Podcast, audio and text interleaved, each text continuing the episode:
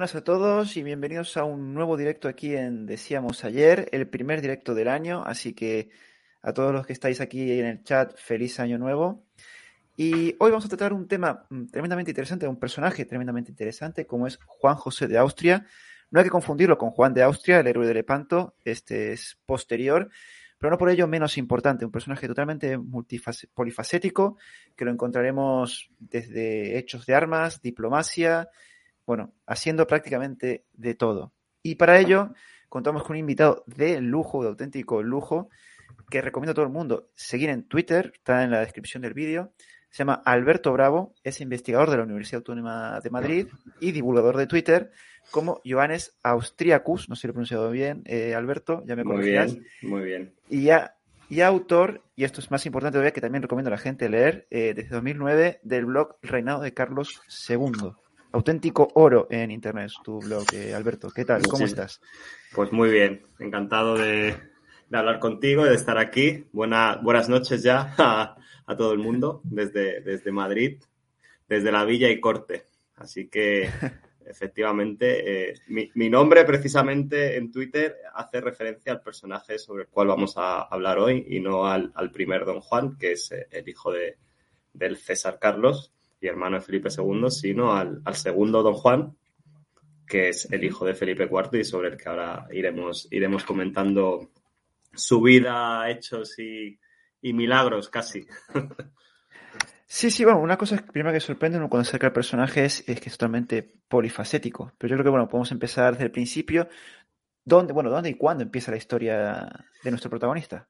Bueno, la historia de, Don Juan, yo le voy a llamar Don Juan porque realmente en su, en su época siempre se le llamó Don Juan. Es verdad que en, la historiografía moderna siempre al final se hace referencia o se le referencia como Don Juan José de Austria para diferenciarle precisamente del primer Don Juan, pero en su, en su, época siempre se le llamó Don Juan. La historia comienza en 1629, en abril, que es cuando él nace. Él nace en la calle Leganitos de Madrid, en el, centro, detrás de la, Plaza de España. Eh, era hijo de, Felipe IV y de la actriz probablemente más famosa en aquellos momentos, que era María Calderón, conocida como La Calderona, que pues, era una estrella mediática que diríamos hoy en día. Entonces, bueno, el rey como buen amante de las mujeres y del teatro, pues lógicamente se enamoró, se enamoró de ella y, y pues nació nuestro Don Juan, del que vamos a hablar ahora.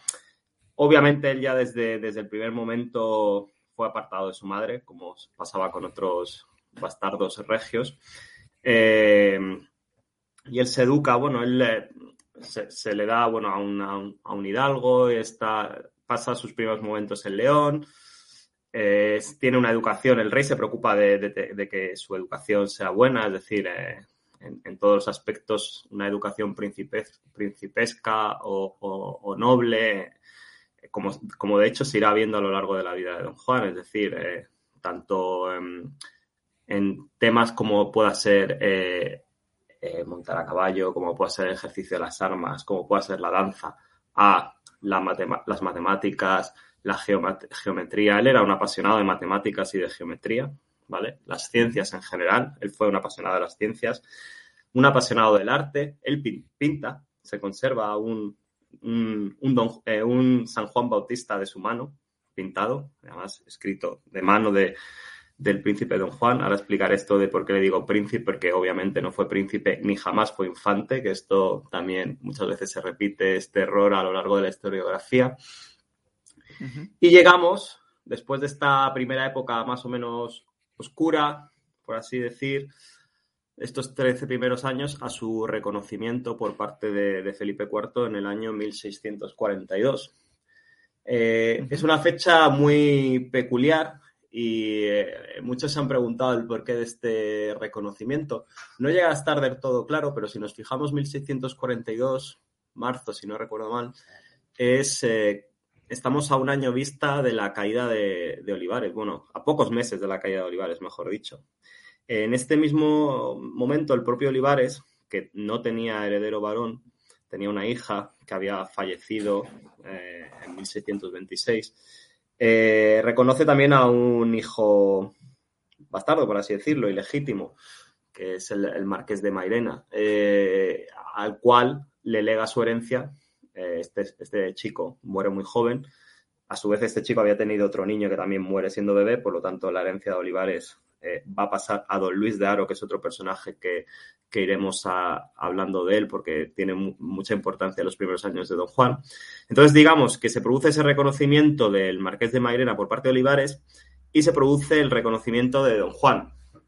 Además, eh, esto llega justo un año después de, un persona, de la muerte de otro personaje fascinante, que es el cardenal infante don Fernando de Austria. Eh, ¿Por qué lo digo? Porque en un primer momento la idea de Felipe IV es que eh, don Juan pase a ocupar el puesto del cardenal infante en Flandes. Ya desde, desde el comienzo, hacia en 1643, la, la idea es que don Juan pase a Flandes.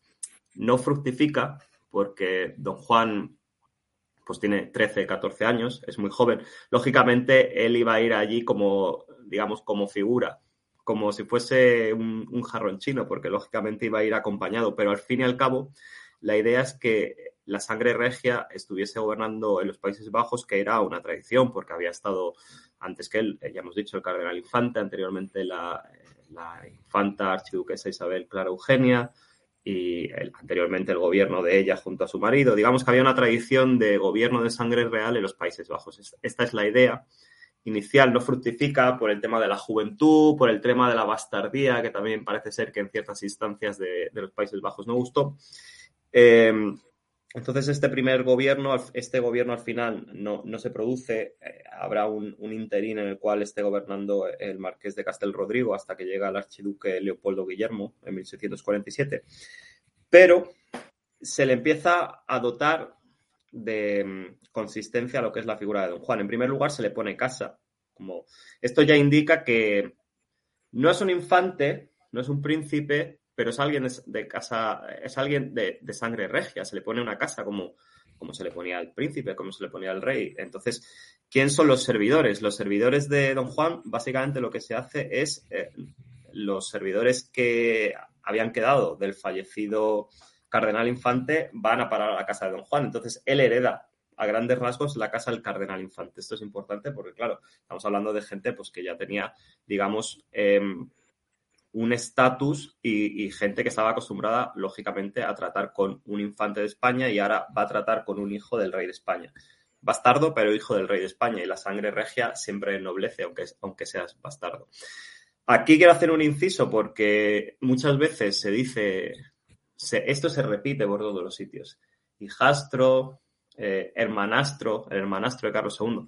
Él no era hermanastro, él era hermano. O sea, él era, eran hermanos de padre, Carlos II y Felipe IV eran hermanos de padre. O sea, podemos decir medios hermanos, pero no eran hermanastros. Hermanastro es cuando un padre y una madre tienen sus hijos con otras parejas y sus hijos entre ellos son hermanastros. Ellos eran hermanos de padre, por lo tanto eran hermanos. Estos muchos historiadores eh, y mucha gente le comete, cae en este error.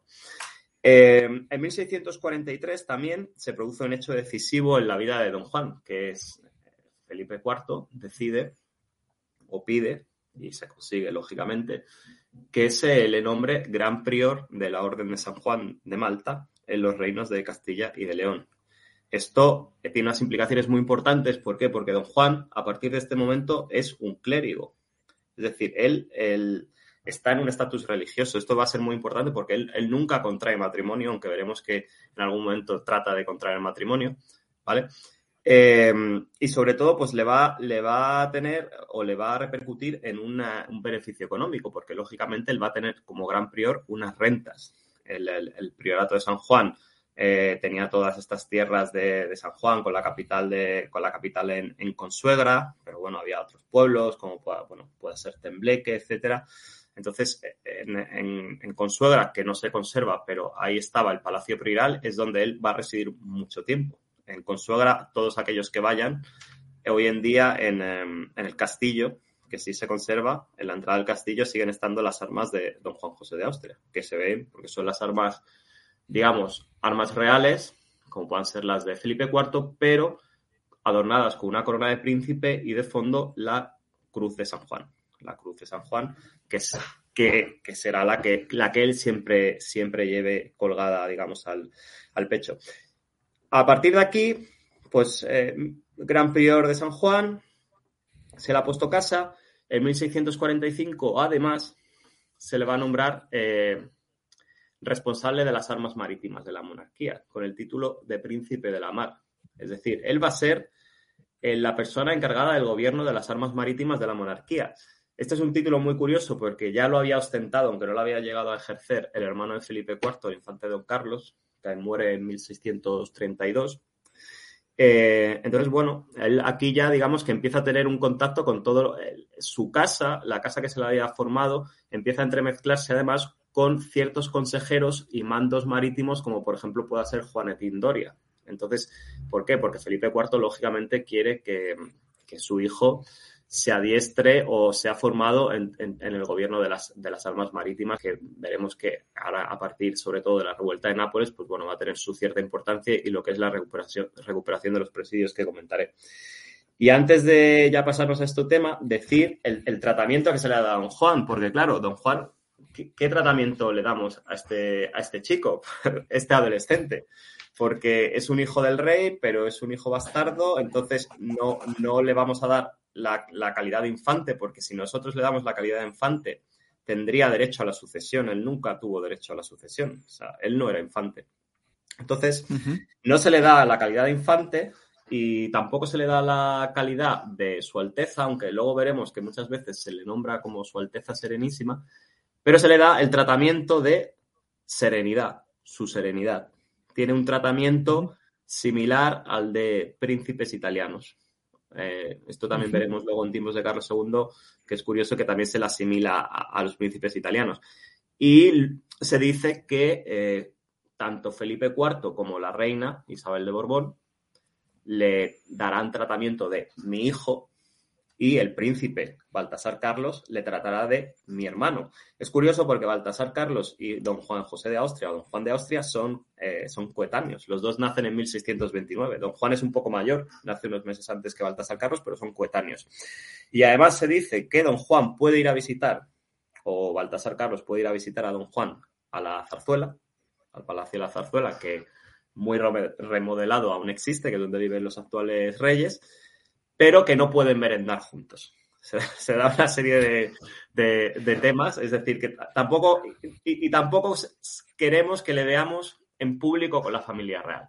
Digamos, te vamos a dar un tratamiento elevado, pero tampoco te juntes mucho con nosotros y no te juntes mucho con tu hermano, que es Baltasar Carlos, porque digamos que es, eh, como, como, se dirá muchas veces, al final es el hijo del pecado. El Felipe IV como que se arrepentía un poco de, esta figura de, Don Juan. Entonces, bueno, pues aquí vamos llegando al momento que comentábamos antes de entrar en directo, que muchos historiadores llaman la reconfiguración de la monarquía. ¿Por qué la reconfiguración de la monarquía? Bueno, todos conocemos la crisis de 1640, eh, con la, escisión de Portugal eh, y la escisión, el pronunciamiento o la rebelión de Cataluña, que, lleva pues, a 12 años de guerra y con Portugal a 28, porque la guerra acaba en 1668. Entonces, claro, aquí hay un momento en el que la monarquía mm, tiene que plantearse que, no, obviamente no se puede optar más a la monarquía universal, hay que hacer una reconfiguración de la misma, que es la que, lo que hablan muchos historiadores y muchos expertos, y todo esto se lleva a cabo de la mano de, de don Luis de Aro, que es el que sustituye a Olivares, digamos, en el valimiento, por así decirlo, porque siempre el tema del valimiento es complejo, eh, en la amistad con el rey, en apoyar en las tareas de gobierno, desde 1643, otros dicen que desde el 46, bueno, hasta 1661. Digamos que esos 20 años aproximados, que es la segunda parte del reinado de Felipe IV, están dominados por la figura de, de don Luis de Aro, que, bueno, don Luis de Aro también era familia de Olivares, todo queda en casa, todo era, eran, eran primos. Em, entonces, eh, o sobrinos, mejor dicho. Em, Felipe IV y don Luis de Aro se van a valer de don Juan como brazo armado o como representación de la corona en los lugares de conflicto. Entonces, el primer sitio donde se le manda es Nápoles. En Nápoles sabemos que en 1647 había estallado la revuelta de Masaniello, que era este pescador, y digamos que toda esta revuelta que empieza en la plaza de Nápoles, etcétera, etcétera, que se fue un poco se fue un poco de madre, como se suele decir. Entonces, claro, esto implica que hay que... Nápoles era el gran granero de la monarquía. Nápoles junto con Castilla eran los sustentos de la monarquía. O sea, tanto sustento económico como sustento en hombres. Entonces, claro, aquí, ¿qué, hacemos? Eh, bueno, el, duque de Arcos, que estaba de virrey, estaba completamente superado por la situación y se decide mandar a, a don Juan. Ojo, porque aquí siempre hay un error que siempre... Sí. Sí, un momento, que hay una pregunta en el chat que me parece interesante, antes de que sigamos con lo de Nápoles. Eh, nos pregunta Sebastián Ginés si alguna vez don Juan José de Austria llegó a manifestar alguna inconformidad por el rechazo ejercido por el padre. Si se tiene constancia de ello. Don, don, Juan José de Austria es una persona muy quejica.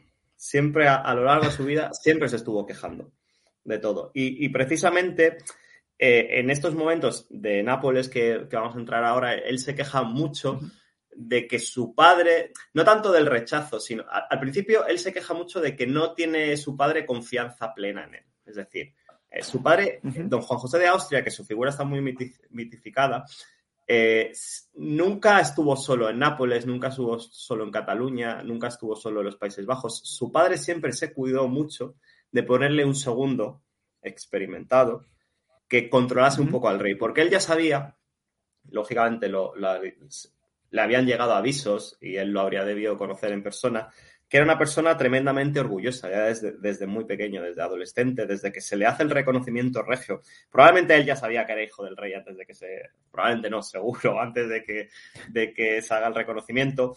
Y sí que es verdad que él siempre se sintió muy dolido en su vida el, tema de, del, del, tratamiento que su padre le dio. Y muchas veces su padre eh, refleja en él las propias frustraciones de, sus pecados de juventud. Esto lo dice. De hecho, por ejemplo, en, las, en, la, correspondencia que tiene Felipe IV con, em, con, la, con la Sor María Jesús de Ágreda, pues él siempre habla pues este tema de que este, este hijo es hijo del pecado y, y, y, de las veleidades de juventud. Esto en el testamento lo dice, cuando le dice a Carlos II y a Mariana de Austria, tenéis que tener cuidado, tenéis que cuidar de don Juan de Austria, que es hijo de mis veleidades del pasado, pues lógicamente sí. Entonces, a él esto le dolía, también le dolía bastante porque siempre se usó su bastardía para, para atacarle. Es decir, él tuvo muchos contrarios y todos los contrarios, lógicamente, siempre eh, atacaban, pues, donde más le dolía, que era la bastardía, porque él decía, soy hijo del rey, pero no, no tengo ese estatus realmente.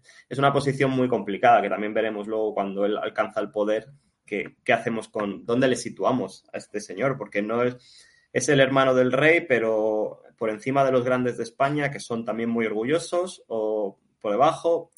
Él sí, mucha, él se quejó mucho y se quejó mucho, pues, de, no solo de su propia bastardía, sino también pues de, la desconfianza que el rey tenía hacia él y que mostró en muchas ocasiones, sobre todo cuando, cuando hubo derrotas que llegarán, el rey, digamos que que pagó en él, digamos, eh, el precio de estas derrotas, le culpó completamente y hubo muchos momentos. Él, al final de su vida, Felipe IV no quiso ver a, don Juan José de Austria. Don Juan José de Austria quiso ir a la Cámara del Rey y no se le dejó entrar, no se le dejó ver al, a Felipe IV en el lecho de muerte. Su padre no quería verle. Entonces, eso, eso, tiene que doler.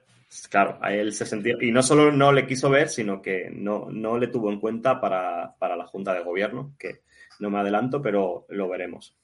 Vale, y otra pregunta más de Félix Har es que si el nombre y la condición paralela del anterior Juan de Austria influyó en algo en la personalidad y vida de Juan José de Austria. Bueno, muchas veces se, alude, lógicamente, a... hay, en algún momento, ahora mismo no recuerdo, que sí que Felipe IV hace referencia a que se le ha llamado Don Juan porque por el otro don Juan.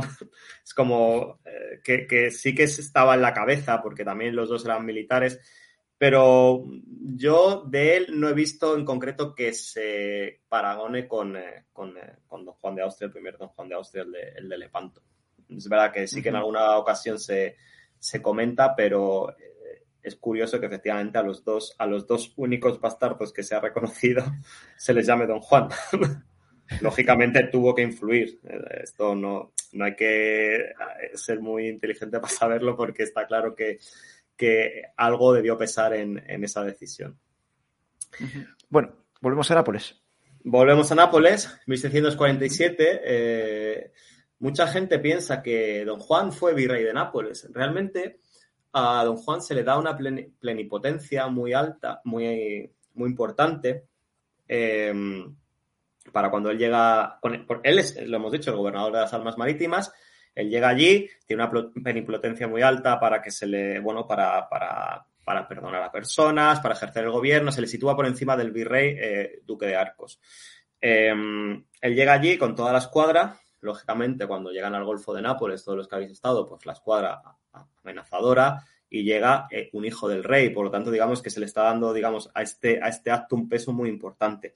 No obstante, en el eh, entre medias que él llega, o ya ha llegado, él llega en octubre de 1647, eh, Felipe IV ha decidido que el virreinato se va a dar al conde de Oñate. El conde de Oñate estaba de embajador en Roma, por lo tanto, digamos, bastante cerca. Roma de Nápoles, pues digamos que a pocas jornadas a caballo.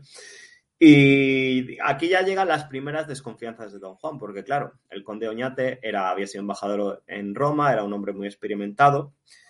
Y claro, lógicamente, él ya se siente un poco, eh, él se queja mucho a don Luis de Aro diciendo, bueno, ¿a qué me habéis mandado aquí? O sea, me habéis mandado, pero está este señor que es el conde Oñate, que realmente manda más que yo. Entonces, digamos que también tenemos que tener en cuenta que en 1647 don Juan tiene 17, 18 años. O sea, sigue siendo un, niño y el conde Oñate, pues digamos que ya es una persona de, cierta edad.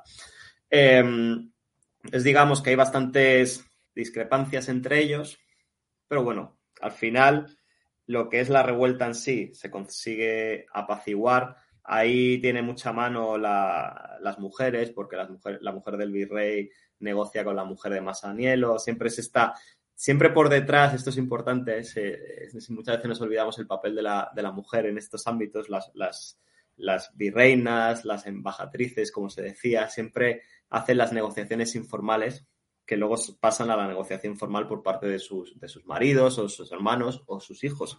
Entonces, digamos que al final toda esta presión que se ejerce con las, con las galeras, con la presencia de Don Juan y con la presencia experimentada de, del conde Oñate, pues digamos que la revuelta se, se le pone fin. El, el, conde de Oñate se queda en Nápoles, de virrey, como hemos dicho, y Don Juan hay que hacer algo con él, lógicamente. Eh, había estallado otra revuelta en Sicilia. Entonces, se le manda a Sicilia. Eh, en Sicilia estaba gobernando el cardenal Tribulcio, que el cardenal Tribulcio es un, bueno, es de un milanés de noble estirpe, los Tribulcio, y digamos que cuando don Juan llega ya también la cosa está bastante sofocada, ¿vale? Entonces él, él llega allí, se le nombra, se le nombra virrey de, de Sicilia en el año 48, 1648, y permanece hasta el año 1651. Él, esto le permite un poco conocer la realidad de Sicilia, que era una realidad muy compleja que estallará 20 años después, que era la conflictividad entre Palermo y Messina, que son las dos grandes ciudades que tenían derecho a que el virrey permaneciese en una de las dos ciudades durante un tiempo. Se, supone que, se tenían que, el virrey tenía que alternarse entre Palermo y, Messina. Palermo, digamos, que es una, una gran capital eh, del gran, una gran capital aristocrática, y Messina es una gran capital comercial. ¿Por qué? Porque es el centro del el comercio de la seda. Había un comercio muy importante de la seda en, en Sicilia, en los entornos de, de Messina. Él parece ser que se muestra bastante favorable a, a Messina en contra de Palermo. Entonces, él, llega, él reside en Messina, está residiendo en Messina, parece que tiene muy buenas relaciones con la gente de allí.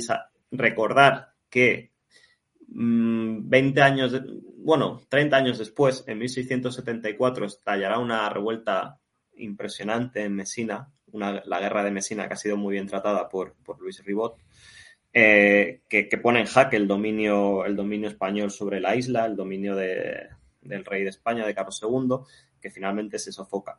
Pero bueno, digamos que él, aquí ya estamos viendo que él empieza a tener sensibilidad hacia estos temas políticos, sensibilidad que tendrá también en Cataluña y que tendrá también en Aragón y que tendrá en otros momentos de su vida. Él, digamos, tiene muy buena mano no sé si esto lo hace para ganarse ciertas posiciones, él también, decir, voy a ir un poco en contra también muchas veces de lo que es la posición oficial o una posición más centralista que podríamos decir ahora, pero él al final siempre, digamos que con estos ambientes un poco más periféricos, tiene muy buena mano. Esto le acompañará el resto de su vida, ya hemos dicho en Cataluña, en Aragón, etcétera, etcétera. De hecho, la corona de Aragón, digamos que será su gran soporte para alzarse al poder ya en los años 70 del, del, del siglo XVII, ya casi a finales de su vida. Estando en Sicilia, hay otro, hay otro episodio eh, militar muy importante en su carrera que es la recuperación de, de Piombino, de, perdón, de Portolongone, de los presidios de, presidios de Toscana, que habían sido invadidos con la coyuntura de la revuelta de Nápoles y Sicilia por los franceses. Eh, los presidios de Toscana, que son, digamos, una serie de plazas en el mar Tirreno que, digamos, hacen de antemural de la Toscana, y que hacen de conexión entre lo que es el, milanesado y Nápoles, pues tenían una importancia estratégica de, primer nivel, lógicamente. Em, eh, y por supuesto había que recuperarlos. Don Juan, partiendo de la base de Sicilia y siempre como gobernador de las armas marítimas, hace, digamos, lo que se conoce como la jornada de Puerto Longone, que finalmente se recupera en marzo de 1651, lo que ya digamos que pacifica completamente Italia, porque habíamos tenido las revueltas de, Nápoles, las revueltas de Sicilia y habíamos tenido la invasión francesa de los, digamos que se vuelve a la tranquilidad. Al final, la guerra en este periodo, quitando incursiones que habrá en el milanesado, se va a centrar, la guerra contra Francia, en los Países Bajos. Entonces, digamos que ya ese frente de la monarquía queda cubierto. Él posteriormente vuelve a Sicilia, pero digamos que aquí ya eh, se empieza a pensar que hay que cambiar de destino. Digamos que ha dado buenos resultados en Italia, es decir, ha dado buenos resultados, aunque hemos dicho que siempre ha estado escoltado en lo militar y se ha visto que tiene buena mano izquierda en temas políticos. Entonces, claro, ¿cuál es, quitando Portugal, el gran problema que tiene la monarquía en esos momentos? Es, Cataluña. Cataluña había estallado en 1640, se llevaba ya para aquel entonces 12 años de guerra, eso estaba minando, estaba minando la monarquía. Y, bueno, se decide tanto Felipe IV como eh, Luis de pues se decide que hay que, hay que, mandarle, hay que mandarle a Cataluña. Entonces, él va a Cataluña, primero no tiene el cargo de virrey, posteriormente se le cargará, se le, se le nombrará virrey. Él va allí y el primer momento, lo más importante es la toma de Barcelona. Barcelona estaba, estaba sitiada. Hay un, hay un cuadro muy interesante que está en la Galería Corsini de Roma, que se ve al fondo la ciudad de Barcelona sitiada y se ve eh, como apoyado en un árbol un mapa de la ciudad eh, con las fortificaciones y hay alguien que le está enseñando a don Juan, que está como agachado el mapa, que está mirando el mapa.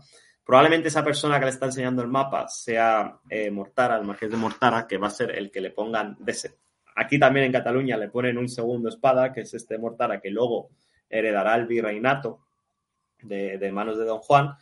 Y digamos que eh, a finales de octubre de 1652 se produce pues, la recuperación de, Cataluña, que es un hito muy importante porque lógicamente se recupera la capital del Principado y esto a nivel, eh, digamos, eh, anímico para digamos, los revoltosos, por así decirlo, pues es, fundamental. Digamos que después de la caída de Barcelona, la guerra en Cataluña está prácticamente finiquitada. Es verdad que sigue la guerra, sigue, sigue hasta el año 59, pero ya se lleva al norte.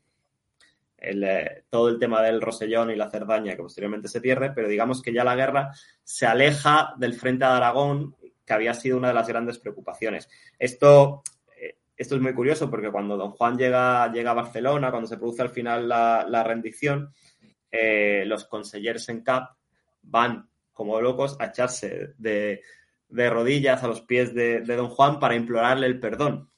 Porque, claro, lógicamente eh, ahora empezaba otro tiempo político. Entonces, eh, se cuenta, ¿no? Como el consejero en CAP va y implora el perdón de Don Juan. Don Juan, que también tenía plenipotencia de Felipe IV, se le concede, se le concede este perdón.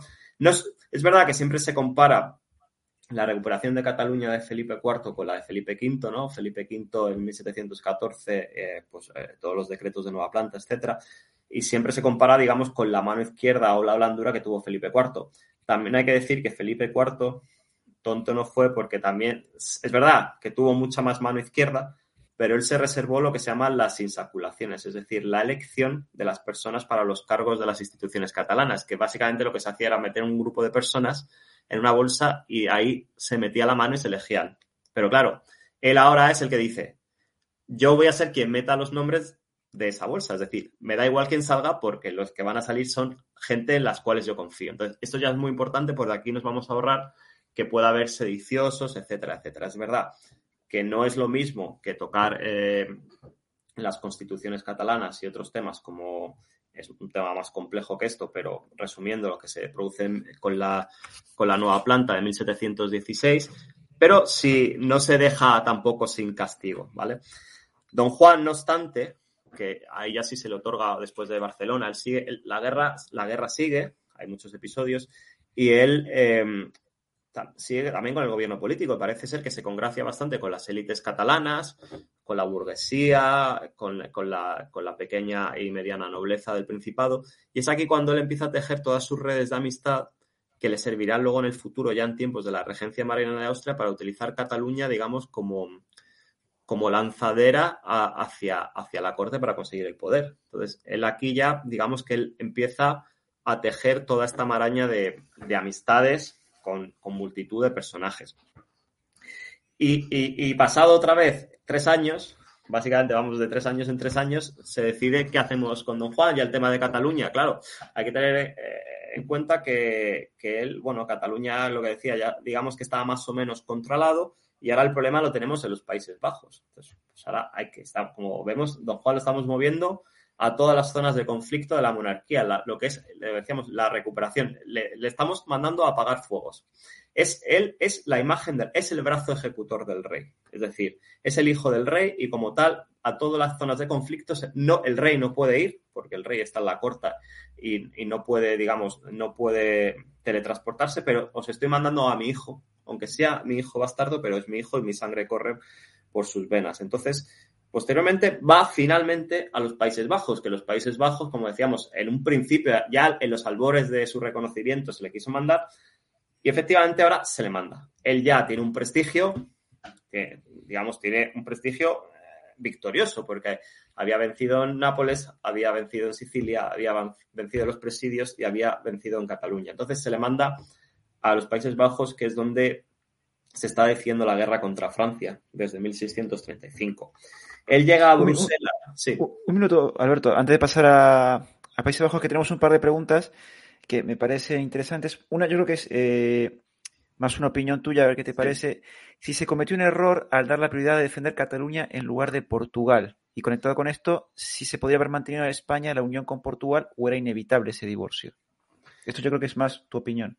Sí, esto es, más, mi opinión. Bueno, eh, el tema de la prioridad de Cataluña y de Portugal, yo eh, considero que está bien decidido. O sea, realmente eh, Portugal, si nos fijamos geográficamente, estaba, estaba, estaba aislada en principio. Luego veremos que al final no va a estar aislada, porque al final llegarán contingentes ingleses y franceses. Pero el gran problema estaba en Cataluña. Cataluña es la frontera con Francia y, y quieras que no, se podían plantar las, tropas, las tropas de, Luis XIV en, Aragón y de Aragón a Castilla era nada. Entonces, ese fue el gran temor. Y además, el gran temor de, la potencia, digamos, económica que era también Cataluña y, y, que era un problema que Cataluña ya era digamos, tenía ese tema de sedición ya desde tiempos de Felipe II, de Felipe III, con Felipe IV, las cortes de 1626 que no se llegaban a acabar, las de 1632, digamos que había una relación bastante conflictiva. Entonces se veía que por ahí podía explotar todo. Entonces yo creo que estratégicamente, lógicamente, las decisiones del Consejo de Estado de que hay que priorizar eran Cataluña. Es verdad que en un primer momento la revuelta, la revuelta de Portugal, em, sobre todo hay que tener en cuenta eh, no, hay que verlos con, ojos, digamos, de Estado-nación o de los nacionalismos del siglo XIX, del siglo XX. Realmente lo que pasó en Portugal, en, el diciembre de portugués, fue eh, una revuelta de, la nobleza, de la alta nobleza, que al final se alía también con, el, eh, el, estamento eclesiástico que consigue llegar, pero al final, al fin y al cabo era una guerra civil. ¿Por qué? Porque los fidalgos, que eran, digamos, los grandes portugueses, eh, se dividen entre los que permanecen fieles a Felipe IV y algunos de los más importantes permanecieron fieles a Felipe IV, como es el marqués de Castel Rodrigo o los duques de Aveiro, y los que apoyan al Braganza.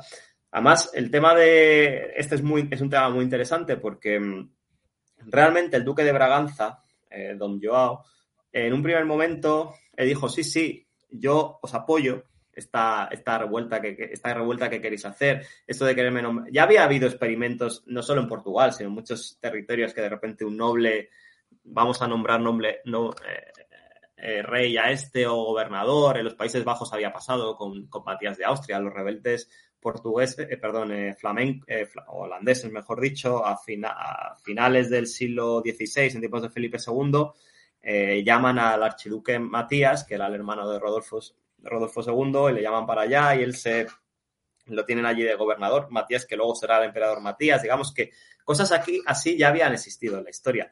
Eh, Joao IV está tan poco seguro del éxito que él no se mueve de Villaviciosa. Villaviciosa es el gran, eh, ese, digamos, la, la, capital de los estados de los Braganza, del ducado de Braganza.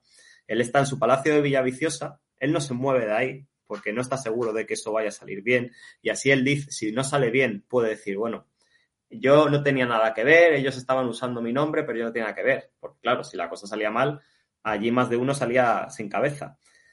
Y Don Joao estaba, es muy importante porque Don Joao al final era una persona muy pusilánime. El quien estuvo llevando todo esto, el peso y le, empujó fue Luisa de Guzmán. Luisa de Guzmán, que era su mujer, era la, era la hija del duque de Medina Sidonia.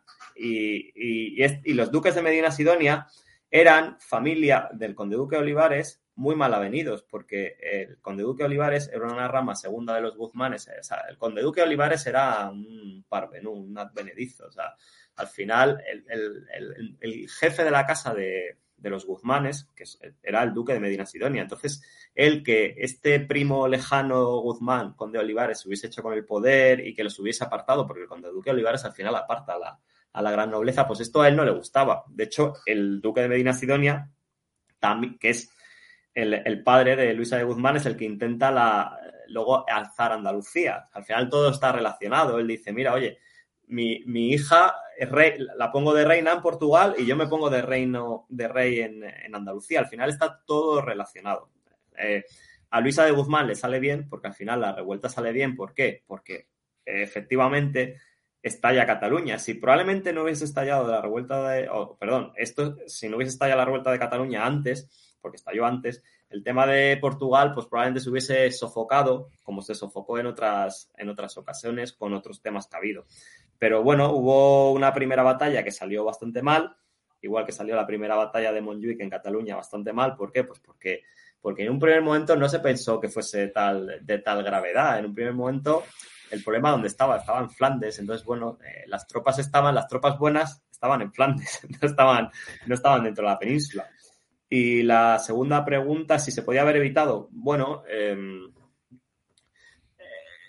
como estaba diciendo, eh, probablemente en otro escenario, sin el tema de Cataluña, pues probablemente la revuelta se hubiese aplastado, pero probablemente también sin el tema de Cataluña no se hubiesen envalentonado. Había un problema ya en, en Portugal, había tensiones bastante altas por tema, el tema de, de el imperio, entre comillas, asiático, en el cual los holandeses ya se estaban metiendo sobre todo a consecuencia de la, de la tregua de los 12 años, la tregua de 1609 a 1621. Es tregua en Europa, pero en el resto del mundo, cada uno que haga lo que quiera. Entre esto a los portugueses le dolió. Con esto no quiero decir que los portugueses no saliesen beneficiados de la, de, la unión con, Castilla, porque realmente hubo un beneficio mutuo. Los, los, portugueses salieron muy, muy beneficiados porque, por ejemplo, se hicieron con todo lo que es el comercio o digamos el, sí, el comercio de esclavos, por así decirlo, serán ellos que son los que controlaban la zona de Angola. Casi todos los, los esclavos negros salían del Golfo de Guinea y de Angola. Y ese, eso era un territorio controlado, controlado siempre entre comillas. Esto siempre quiere decir, porque muchas veces los mapas que vemos en Internet y en los atlas nos dan una sensación de una territorialidad, tanto de la monarquía de España como sobre todo de Portugal, que no es real los portugueses estaban en la costa y dentro de, a partir de ahí dentro nada. Eh, no, no tenían ningún control político de ningún tipo. Esto da para, para otro podcast, la, la, territorialidad de los imperios eh, ibéricos. Entonces, bueno, ¿se podía haber evitado? Pues eh, yo creo que en esas circunstancias, mmm, en ese momento fue difícil, pero sí que hubo momentos en los cuales se pudo recuperar. De hecho, uno de los momentos, lo veremos con Don Juan, a finales de los años 60, hubo un momento que realmente parecía que se podía recuperar, se podía recuperar Portugal. Y luego hubo otros intentos ya en tiempos de Carlos II, pero esto también es otro tema que se sale de, de una unión ibérica a través del matrimonio, de casar a, a Carlos II con una infanta portuguesa o de que el rey de Portugal fuese heredero de Carlos II. Eh, en tiempos de con, el rey Pedro, Pedro II. Pedro II es el, hijo de, Don Joao. Más, Don Joao no le salió muy bien la, descendencia en un primer momento, Joao IV, el primer rey de Braganza, porque eh, su, heredero directo, que era el príncipe eh, Don Teodosio, muere, muere joven. Y el segundo era Alfonso, Alfonso VI, que era una persona con evidentes problemas físicos y mentales. Este sí, no como Carlos II. Y, prácticamente su hermano Pedro II da un golpe de Estado y se hace con, la regencia y, Alfonso, el que haya ido, primero le mandan a las Azores, etcétera, pero él acaba en Sintra. El que haya ido a Sintra y haya estado en el, en el Palacio de Sintra, hay una habitación que fue la prisión de Alfonso VI durante muchísimos años. Es muy curioso porque Alfonso VI y Carlos II son coetáneos y en los dos hubo una regencia, regencia de Luisa de Guzmán y regencia de, Mariana de Austria con dos reyes niños. Mm, eh, digamos que esto para, también da para un estudio comparado. Entonces, digamos que, que los silogismos, pues claro, depende un poco de. Es que al final la historia también depende mucho de cómo se van produciendo ciertos acontecimientos, de si son contemporáneos, si no, etcétera. Eso es lo que la dificultad que implica. ¿Se podía haber evitado? Sí, pero con las circunstancias que hubo no fue posible porque los recursos eran los que eran, los hombres eran los que eran y estamos hablando que había eh, tres escenarios de guerra, Portugal, Cataluña y los Países Bajos y donde se jugaba el melón era en Flandes y en Cataluña. Y otra pregunta eh, más relacionada con el título de eh, virrey de Cataluña. Eh, Félix Hart pregunta, ¿por qué en un principado había un virrey? ¿Y cuál era la diferencia jurídico-política entre un principado y un reino por entonces? Bueno, a ver, aquí lo, el, virrey es un, básicamente lo que significa es, como se suele decir, es el alter ego del rey, es el representante del rey. Por supuesto, Cataluña no era, no era un reino, era un principado y era una serie de condados, etcétera, etcétera. Pero digamos que, bueno, el título de virrey es un título que es de origen aragonés, de la corona de Aragón. O sea, la corona, eh, los reyes de Aragón eran unos reyes itinerantes, porque estaban entre, pues lo decíamos, entre Aragón, Valencia, Cataluña, Nápoles, Cerdeña. Entonces, claro, ellos tenían que tener un representante del poder. Este, el, tema del virreinato, que aquí, por supuesto, hay que leer el libro de, Manuel Rivero, de La Edad de Oro de los Virreyes, es un libro que, es de cabecera. Eh, básicamente eh, se copia este modelo aragonés, lo copia Gatinara, Gatinara era el secretario del emperador Carlos. Cuando, por no liarme, pero básicamente cuando están decidiendo qué hacemos, ¿Qué, qué, qué, es esto que has heredado? ¿Qué es? Todos estos reinos y esta monarquía, ¿qué es? monarquía universal, monarquía no sé qué, bueno, entonces él básicamente hace un memorial y, lo que se dice es que, mira, vamos a copiar el modelo del virrey. Entonces, básicamente el virrey jurídicamente simplemente es, es un rey. Aquí hay un tema bastante, porque los virreinatos evolucionan mucho, eh, porque en un primer momento los virreyes eh, son reyezuelos, o sea, básicamente son, son reyes. hay, virreyes que se tiran 20 años siendo virreyes, o sea, eran reyes. Eh, en Nápoles, Pedro de Toledo eh, eh, se casa su hija con, con, el duque de Florencia, con Cosme de Medici. O sea, él era, era un rey. Él dice, yo soy aquí el que mando y el lazo. Entonces, jurídicamente, la diferencia de un reino con un principado, pues en un principado hay un príncipe y en un, en un reino hay, hay un rey. digamos que jurídicamente o a nivel de estatus son menores, pero lo que es lo que es la figura del virrey ejerce lo mismo, es decir, el virrey al fin y al cabo lo que está haciendo es sustituir a la figura del soberano, porque el soberano no puede estar físicamente. Lo que es importante, y eso también vale para los temas de América, la, la, figura del virreinato no existe, no es una figura jurídica, no existe el virreinato, no, no existe, existe el virrey. El virrey que ejerce eh, las funciones del rey delegadas en un principado o en un reino. ¿Esto por qué lo digo? Porque, ¿qué es eh, cuando hablamos de América, por ejemplo, está, en Twitter siempre suele aparecer esta, esta polémica, colonias, reinos. Son reinos. ¿Por qué? ¿Qué caracteriza un reino? En un reino tiene que haber un rey o un delegado del rey, que es el alternos, que es el virrey. Tiene que haber una domus regia, es decir, tiene que haber un palacio real. En Barcelona hay un palacio real, está el Palacio Real de, Barcelona, que ahora creo que es el archivo de la Corona de Aragón. Eh, y tiene que haber eh, tribunales, por ejemplo, la audiencia en, en, América, ya tenemos, tenemos todo, tenemos Palacio Real de México, el Palacio Real de Lima, tenemos virreyes, tenemos audiencias, jurídico al virrey, porque claro, es, el delegado del rey, pero no es el rey. Entonces tiene que haber un contrapeso. Tiene que haber una etiqueta de corte. Todas hay casas reales. La, casa del rey es, digamos, el, el gobierno Uy, Alberto, creo que te hemos perdido. Alberto, perdona, es que se ha cortado. Lo último no, se ha escuchado. ¿Me, escuchas ahora? Ahora sí, sí. No, bueno, decía que simplemente que los virreyes eh, al final tienen etiquetas, que también es, importante para el tema de los... Y moneda, casa de la moneda. En México se metía moneda, en Cataluña se metía, emitía moneda. Hay que decir que, ¿cuál era el título del rey de España en Cataluña? Conde de Barcelona entre otros, porque también estaba Conde de Cerdeña, del Rosellón, bueno, en fin. Entonces, digamos que jurídicamente esa es, la diferencia. Al final era un estatus distinto, pues es por propia, digamos, evolución histórica de lo que son los territorios. Pero, desde luego, em, está claro, Cataluña no era, no era un reino, pero sí tenía un soberano que era un príncipe o un conde, conde de Barcelona, ¿vale? Que era el rey, el rey rey de España, que allí era conde de Barcelona, y entonces se le delegaba como virrey.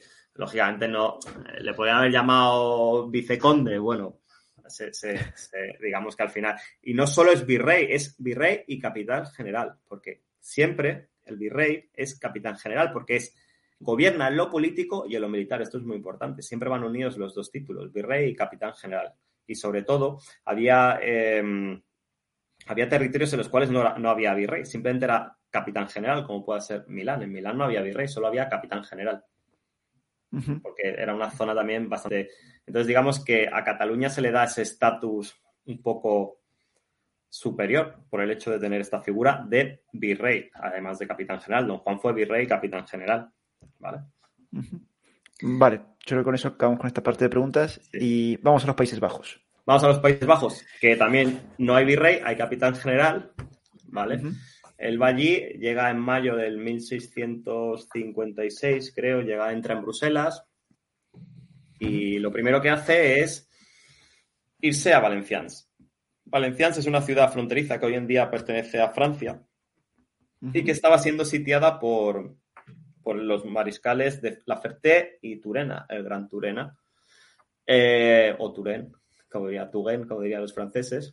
Eh, entonces, don Juan, pues claro, de primeras quiere lograr un gran triunfo. Entonces, él lo que va allí, va a Valenciennes, eh, se reúne con su Estado Mayor, entre los cuales está el príncipe de Condé, que era uno de los franceses que se habían exiliado durante la, fronda. Está el marqués de Caracena, eh, allí, bueno, hay un montón de gente, digamos, de alto nivel, el duque de Gutenberg, quiero recordar y se decide pues liberar el sitio de Valencians. Eh, de esto he trabajado yo recientemente, es, curioso porque don Juan espera a que el día en que se va a producir, digamos, eh, va a tratar de, salvar la ciudad de Valencians, sea el 15 de julio. ¿Por qué? Porque el 15 de julio era la festividad más importante de los Países Bajos, que era, eh, era la, la, celebración de la mm, procesión de las tres hostias de Santa Gúdula las tres hostias que se conservan, aún se conservan en la Catedral de Santa Gúdula.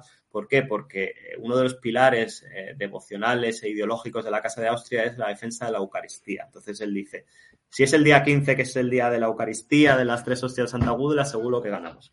Y efectivamente se ganó, se, machacó al, al, ejército, la Ferté es capturado, Turena sale por patas y se, y se libera la ciudad. Entonces aquí don Juan despliega todos sus recursos propagandísticos para, para hacerse, bueno, la propaganda de cómo eh, la Virgen, cómo Dios, cómo la defensa de la Eucaristía ha defendido a, la monarquía, las armas de la monarquía, de su propia figura como gran vencedor.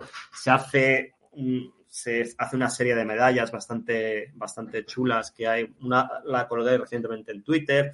Eh, se hacen grabados, se hacen panegíricos de todo tipo. Él encarga a su pintor de cámara, que es David, David Teniers II, una serie de pinturas. Hay una pintura muy, muy chula que podéis buscarla en internet, que se llama El sitio de Valencians de 1656, que está en Amberes, si no recuerdo mal. Es un, cuadro muy curioso en el cual se ve la vista de, de la ciudad y en un primer plano se ve a Don Juan en un caballo a corbeta girando la vista hacia el espectador con la bengala de, general. Y todo, toda la obra en sí está rodeada de trofeos militares y en la parte de abajo se ve un busto de Felipe IV en, oro o bronce. Y a su, a su vera las figuras de los generales, Don Juan a la derecha, Conde a la izquierda y así todos. Y eh, eh, coronando la obra se ve el milagro las tres hostias de Santa Gúdula y se ve un rompimiento de gloria a la Virgen, la Inmaculada, que era la Inmaculada Concepción, era el otro gran pilar ideológico de la monarquía, y encima los escudos de Felipe IV y del príncipe, de, Don Juan, del príncipe de la mar. Entonces, digamos que él ahí ya logra esta victoria y digamos que parece que todo va a ir bien, como siempre le ha ido hasta ahora, pero al final no todo va tan bien porque llegamos al año 1658, la campaña siguiente, bueno, la siguiente. Como sabéis, las campañas militares siempre se solían tener en verano, primavera, verano, porque luego llegaban los fríos. En Portugal esto va a tener unas implicaciones, pero en los Países Bajos, primavera, verano, ¿por qué? Porque luego llegaban las nevadas. Sabemos que en esa época hace mucho frío en el norte de Europa, etc. En el año 58 se produce una derrota pues bastante dolorosa, que es la derrota de las dunas en Dunkerque. Dunkerque, donde luego tendrá también lugar la Dunkerque de, la Primera Guerra Mundial, con la película que creo que ganó unos cuantos Oscars, pues el mismo sitio, en esas arenas, es por eso se llama la Batalla de las Dunas, es donde el ejército de Don Juan, pues digamos que es aplastado por una combinación de tropas de Francia y de del Lord Protector de Inglaterra, que es eh, Cromwell. Entonces, digamos que se pierde la plaza de Dunkerque, que es una plaza muy importante, porque la plaza de Dunkerque no solo era una plaza estratégica, sino que además era las, eh, digamos, donde, donde estaba el corso eh, flamenco del rey de España. Es decir, este corso que estaba hostigando a, Francia, a Inglaterra, a las Provincias Unidas, etcétera, etcétera. Entonces, digamos que esto, lógicamente, la corte sienta fatal. Eh, don Juan queda completamente desmoralizado y se decide sustituirle. Felipe IV eh, a pesar de todos los éxitos que había tenido hasta esa fecha, pues eh, este él también ahí está bastante dolido porque, bueno, al final, lógicamente, se le echan todas las culpas a él de esta derrota, que es una derrota muy importante y es tan importante que al final sella el fin de la guerra, porque, digamos, la paz de los Pirineos, como todos sabemos, se firma en 1659 se firma porque, porque ya se está exhausto. Y se está exhausto por las dos partes, pero digamos que después de esta batalla ya se ve que no, no, no se puede seguir. ¿Vale? Entonces, se le manda, eh, en el año 59 se le manda a volver a, Castilla, vuelve otra vez a Castilla, que hacía mucho tiempo que no pasaba. Y eh, esto es muy interesante, también luego veremos por qué, porque en el de camino él podía pasar por, él tenía que pasar por Francia, pero se le dice que no, que no pase por París, que no tiene que pasar por París porque es la corte rival, etc. Pero en París, ¿quién está? En París está ni más ni menos que la hermana de Felipe IV, que es la reina Ana de Austria, que es la madre de Luis XIV. Y Ana de Austria quiere ver a don Juan. Entonces, eh, se ven, finalmente se encuentran. hay unas cartas de Luis de Aro y Felipe IV, sobre todo Luis de Aro, que le dice que no, que no vaya a París, que no pase por allí, que lo más rápido que pueda llega a España. Pero él al final también hace un poco lo que le da la gana y, ante la insistencia de su tía, porque su tía, Ana de Austria, pues no se encuentran en París, se encuentran en Val de Gras, que es un monasterio que está a las afueras, Y, y, él se encuentra con, hasta en tres ocasiones, quiero recordar, con la reina, se encuentra con, con, Luis XIV, que era bastante jovencito por aquel entonces, y con el cardenal Mazarino. Es decir, él al final se encuentra con todo, con todo el mundo y, y bueno, parece ser que causa bastante buena impresión en, en, este viaje a Francia. Eh, estaba buscando un tema que, que tengo aquí, si lo encuentro, de Sí, hay una, hay una dama francesa que le vio cuando él estuvo allí y dice textualmente de Don Juan, vino vestido de camino con grueso traje gris, coleto de terciopelo negro y botones de plata, todo ello a la usanza francesa. El príncipe nos pareció pequeño de estatura, pero bien formado. Tenía rostro agradable, cabellos negros, ojos azules llenos de fuego y sus manos eran bellas y su fisonomía inteligente. Es decir, que bueno, era una persona era bajo, parece ser, era bajito, pero que parecía, tenía un porte muy elegante y que, digamos que su, rostro y sus, y sus maneras, pues eran eh, muy, eh, muy principescas. Obviamente era un hijo del rey. Y es, hay un detalle muy importante que dice, vino vestido a la usanza, francesa. Parece ser que en este, entre Flandes y los países, y en, perdón, entre Flandes y este viaje a Francia o este paso por Francia, don Juan se empieza a aficionar, a aficionar a vestirse a la moda francesa. Tenemos la moda española, ¿no? El negro con golilla o con balona. Y él, pues, parece ser que empieza a cogerle el gusto y hay, un libro que habla de esto, en el cual em, él se empieza a vestir a la usanza francesa, que en el reinado de Carlos II se irá poco a poco imponiendo, pues eh, las mangas acuchilladas, más amplio, la corbata o la cravat, no es la corbata como la conocemos ahora, un pañuelo que sobresale. Entonces, digamos que él empezó a coger gusto a vestirse a la francesa y de hecho él cuando, cuando se hace testamento tiene bastantes trajes a la moda. Se suele decir, cuando se dice a la moda, se refiere a la moda francesa respecto a los trajes tradicionales. Por lo menos yo creo que un 40% de sus trajes estaban a la moda francesa. Es decir, que él, muy, aunque él fuese muy, a, hubiese estado batallando en sus primeros de su vida contra Francia, digamos que la moda le gusta. Eh, él, vuelve, él vuelve a Castilla, su padre pues eh, no le quiere ni ver, entonces bueno, básicamente apártate, se dice a los contornos de Madrid, estate fuera de la corte, entonces pues él está, creo que en un momento pasa por Aranjuez, luego está con suegra, bueno, está por ahí danzando alrededor, pero sin, eh, sin, llegar a, entrar en la corte. Eh, claro, había que hacer algo con él. Eh, ¿Qué, hacemos con este? El hijo del rey, lo tenemos aquí. Bueno, entre medias de toda esta situación se ha producido eh, don Luis de Aro. Eh, hemos dicho, la, se sella la paz con, Francia en 1659. Y claro, ya se queda libre digamos, en principio, para intentar recuperar Portugal. Entonces, ahí se le da el mando supremo de los ejércitos a don Luis de Aro, que no era un militar, y se le manda a Portugal y pues se la pega en, las líneas del VAS. En el VAS, una derrota impresionante. Entonces, bueno, pues vuelve, claro, si don Luis de Aro, que era el valido del, del, rey, hubiese vencido esa batalla, se hubiese reconquistado Portugal, pues imaginemos la gloria. Eso es lo probablemente lo que estaba en la cabeza de todos. Pero el desastre es absoluto en las líneas del VAS entonces se empieza a pensar en Don Juan y otra vez mandarle a Portugal. Eh, en el año 61, que es ya el año siguiente de la derrota del VAS, finalmente se decide que Don Juan vaya a Portugal con el título de Capitán General de la Conquista de Portugal. Es el título oficial que tiene, Capitán General de la Conquista de Portugal. Entonces se dice que tiene que salir rápidamente para allí. Don Juan fija su, su base de operaciones en Zafra, ¿vale? En, eh, ese era en, el palacio allí donde él, digamos, donde, donde esté, con una serie de consejeros. Otra vez, uno de sus consejeros más importantes es em, el duque de San Germán, que era un napolitano, que una seguramente una de las personas que más sabe es Carlos Sánchez, que también está en, en Twitter. Carlos Cuatro Gatos, creo recordar que se llama en Twitter. Eh, es muy especialista en todo este tema de la guerra en la frontera entre Extremadura y Portugal. Eh, bueno, la primera, la primera campaña, digamos que está un poco ya descafeinada, la campaña del 61.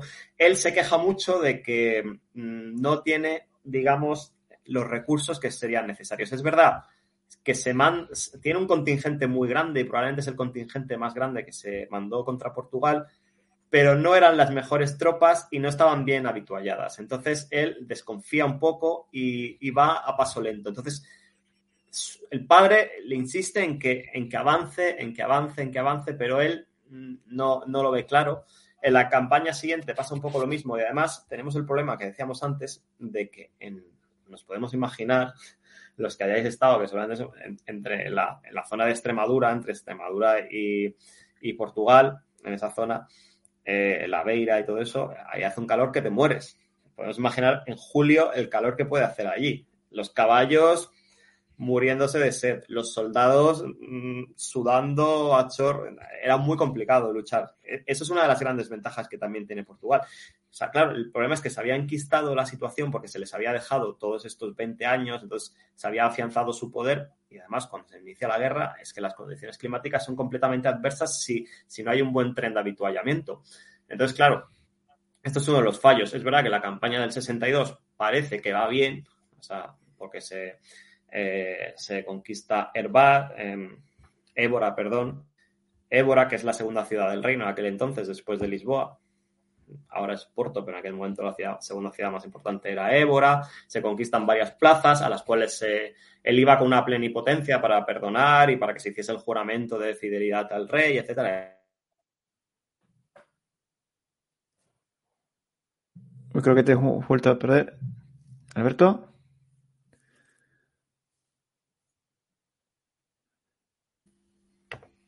Alberto, ¿se escuchas ahora? Sí. Ah, ahora has vuelto. Sí, eh, el último que te hemos escuchado es eh, que había ido con unas plenipotencias para poder perdonar y los juramentos de fidelidad. Exacto. Las cosas del directo ya sabes que se va y se sí, no, pasa nada. sí, él va con las plenipotencias, entonces él, va, bueno, él va haciendo un poco lo que había hecho siempre, pues eh, un poquito de mano izquierda, etcétera, etcétera, pero él no está muy seguro de, de, lo que está pasando en Portugal. No, no lo ve claro y de hecho, en la campaña siguiente, la campaña del 63, se la pega. Se la pega en Estremoz. Ahí, en Estremoz, también conocida como la batalla de Ameixal en Portugal, en junio del año 63, creo recordar, eh, sufre una derrota enorme, enorme. O sea, el ejército queda aniquilado y, eh, lógicamente, eh, él está ahí, la campaña siguiente todavía aguanta, pero ya él no quiere avanzar, está completamente deprimido, eh, su padre está completamente decepcionado, se le decide sustituir por el Marqués de Caracena, el Marqués de Caracena que hemos, había estado a sus órdenes en, los Países Bajos, como hemos visto, luego la había sustituido en el gobierno de los Países Bajos, era un general eh, Antonio Carrillo de Benavides, pues muy, muy experimentado. En el año 65 se la pega también en Montes Claros. Dicen que Felipe IV se murió ya del, de, la decepción de lo de Portugal, porque nada, o sea, al poco de la batalla de Montes Claros eh, muere Felipe IV. Entonces esto, eh, don Juan de Austria completamente desmoralizado, había vuelto a Consuegra, estaba allí y ya no, se, no sabe, no sabe qué hacer con su vida ni saben qué hacer con, la vida de él en la corte. Entonces, bueno, en todo este momento, claro, ya estamos en el año 65, que es cuando muere Felipe IV. Felipe IV muere en septiembre del año 65, el 17 de septiembre del año 1665. Entonces, es lo que estaba comentando al principio. Don Juan intenta ir a ver a su padre, no le dejan. Aquí hay un mito en el cual dicen que le había presentado una miniatura en la cual salía él eh, con la infanta Margarita, la niña de las meninas, como dando la impresión que, eh, que estaban casados y que su padre se cabrea. Bueno, esto no sé si es un hecho verídico, es simplemente una leyenda, pero sea como fuere, su padre no le quiere ver, en sus últimas horas no le quiere ver y, no hay manera. Él, va a palacio, pero le dicen que se vuelva, que el rey no le quiere ver. el rey fallece, en su testamento, eh, en el testamento de, de Felipe IV, se establece bueno, por supuesto, se nombra a la reina Mariana de Austria, se le nombra regente, gobernadora y tutora de, dice en el testamento, el príncipe mi hijo de Carlos II, y se junta y se nombra una junta de, gobierno, una junta de regencia que debía asesorar a la reina pues hasta la mayoría de edad de Carlos II, que sería a los 14 años, es decir, en 1675, porque Carlos II había nacido en 1661, es decir, cuando, cuando sube al trono tiene cuatro años. Eh, de esta junta de gobierno, en las cuales están los presidentes de los consejos de Castilla, de, de Aragón, estaba el arzobispo de Toledo, había un representante de los grandes, que era el marqués de Aitona. Bueno, él queda excluido. Entonces, lógicamente, él se siente completamente decepcionado porque él se ve a sí mismo eh, que debía estar asesorando como poco a la reina, como poco debía estar asesorando a la reina porque era el hermano del rey, de Carlos II, era el hijo del rey que había fallecido y tenía toda esta trayectoria política y militar, pues en la mayor parte de los casos victoriosa en estos últimos periodos no, pero bueno, desde luego tenía una experiencia de gobierno. en el testamento, eh, lo único que se dice sobre él es lo que comentaba al principio, que, que, su madre, o sea, que Mariana de Austria y que Carlos II tengan cuidado de él porque es su hijo, pero está, no se le da ningún cargo, no se le reconoce eh, su carácter de infante ni nada de nada. Entonces él pues queda completamente desmoralizado. Empieza entonces, como decíamos, la regencia de Mariana de Austria, que es un periodo muy interesante y en el cual, por desgracia, no ha salido el libro en castellano, pero el, que lea en inglés, el libro de Silvia Mitchell sobre la reina Mariana de Austria, eh, muy interesante, en el cual se desmontan también muchos mitos de que la reina pues era que no sabía nada, que aquello era un desastre, bueno, nada más lejos de la realidad.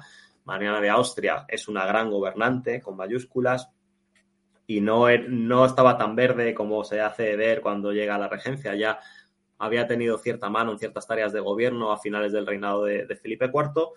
Y eh, ella tiene muy claro, pues un poco, eh, es verdad que al principio le pilla con el pie cambiado porque mm, eh, Luis XIV no perdona. Luis XIV prácticamente le había prometido a su madre, Ana de Austria, la que hemos dicho que, había, que se había entrevistado con don Juan en, de vuelta a los Países Bajos, le había prometido a su madre que mientras ella viviera no rompería guerra con España. Bueno, le viene de perlas porque se muere en el año 66, al año siguiente que su hermano, y lo primero que hace Luis XIV es decir, donde dije digo, digo Diego.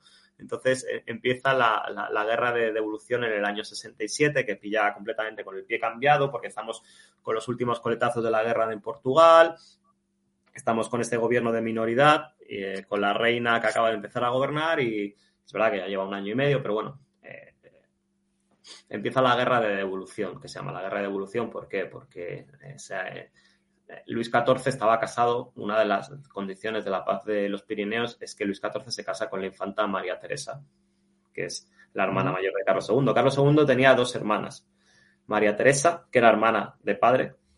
¿Por qué? Porque Felipe IV está casado en dos ocasiones. La primera ocasión se casa con Isabel de Borbón y nacen María Teresa y Baltasar Carlos, que muere en 1646. María Teresa sigue viva. Y luego él se casa en segundas nupcias con Mariana de Austria, que la tenemos ahora de regente, y sobreviven dos hijos. Margarita Teresa, que es la niña de las meninas, la niña de las meninas que todo el mundo conoce universalmente, es la hermana mayor de segunda, porque la más mayor es María Teresa, luego está Margarita Teresa y luego está Carlos II. Es decir, que Carlos II durante su reinado tenía dos hermanas, hasta por lo menos hasta el año 73 que muere Margarita Teresa. La, eh, María Teresa muere en el año 1683, es decir, que él tenía hermanas. Esto también va a ser importante para el tema de la sucesión, etcétera, etcétera. Eh, y luego tenía otro hermano, que era don Juan. Tenía muchos más hermanos, porque Felipe IV tuvo muchos hijos y aunque no todos fueron legitimados, sí se sabía quiénes eran los hijos del rey y estaban bien colocados algunos.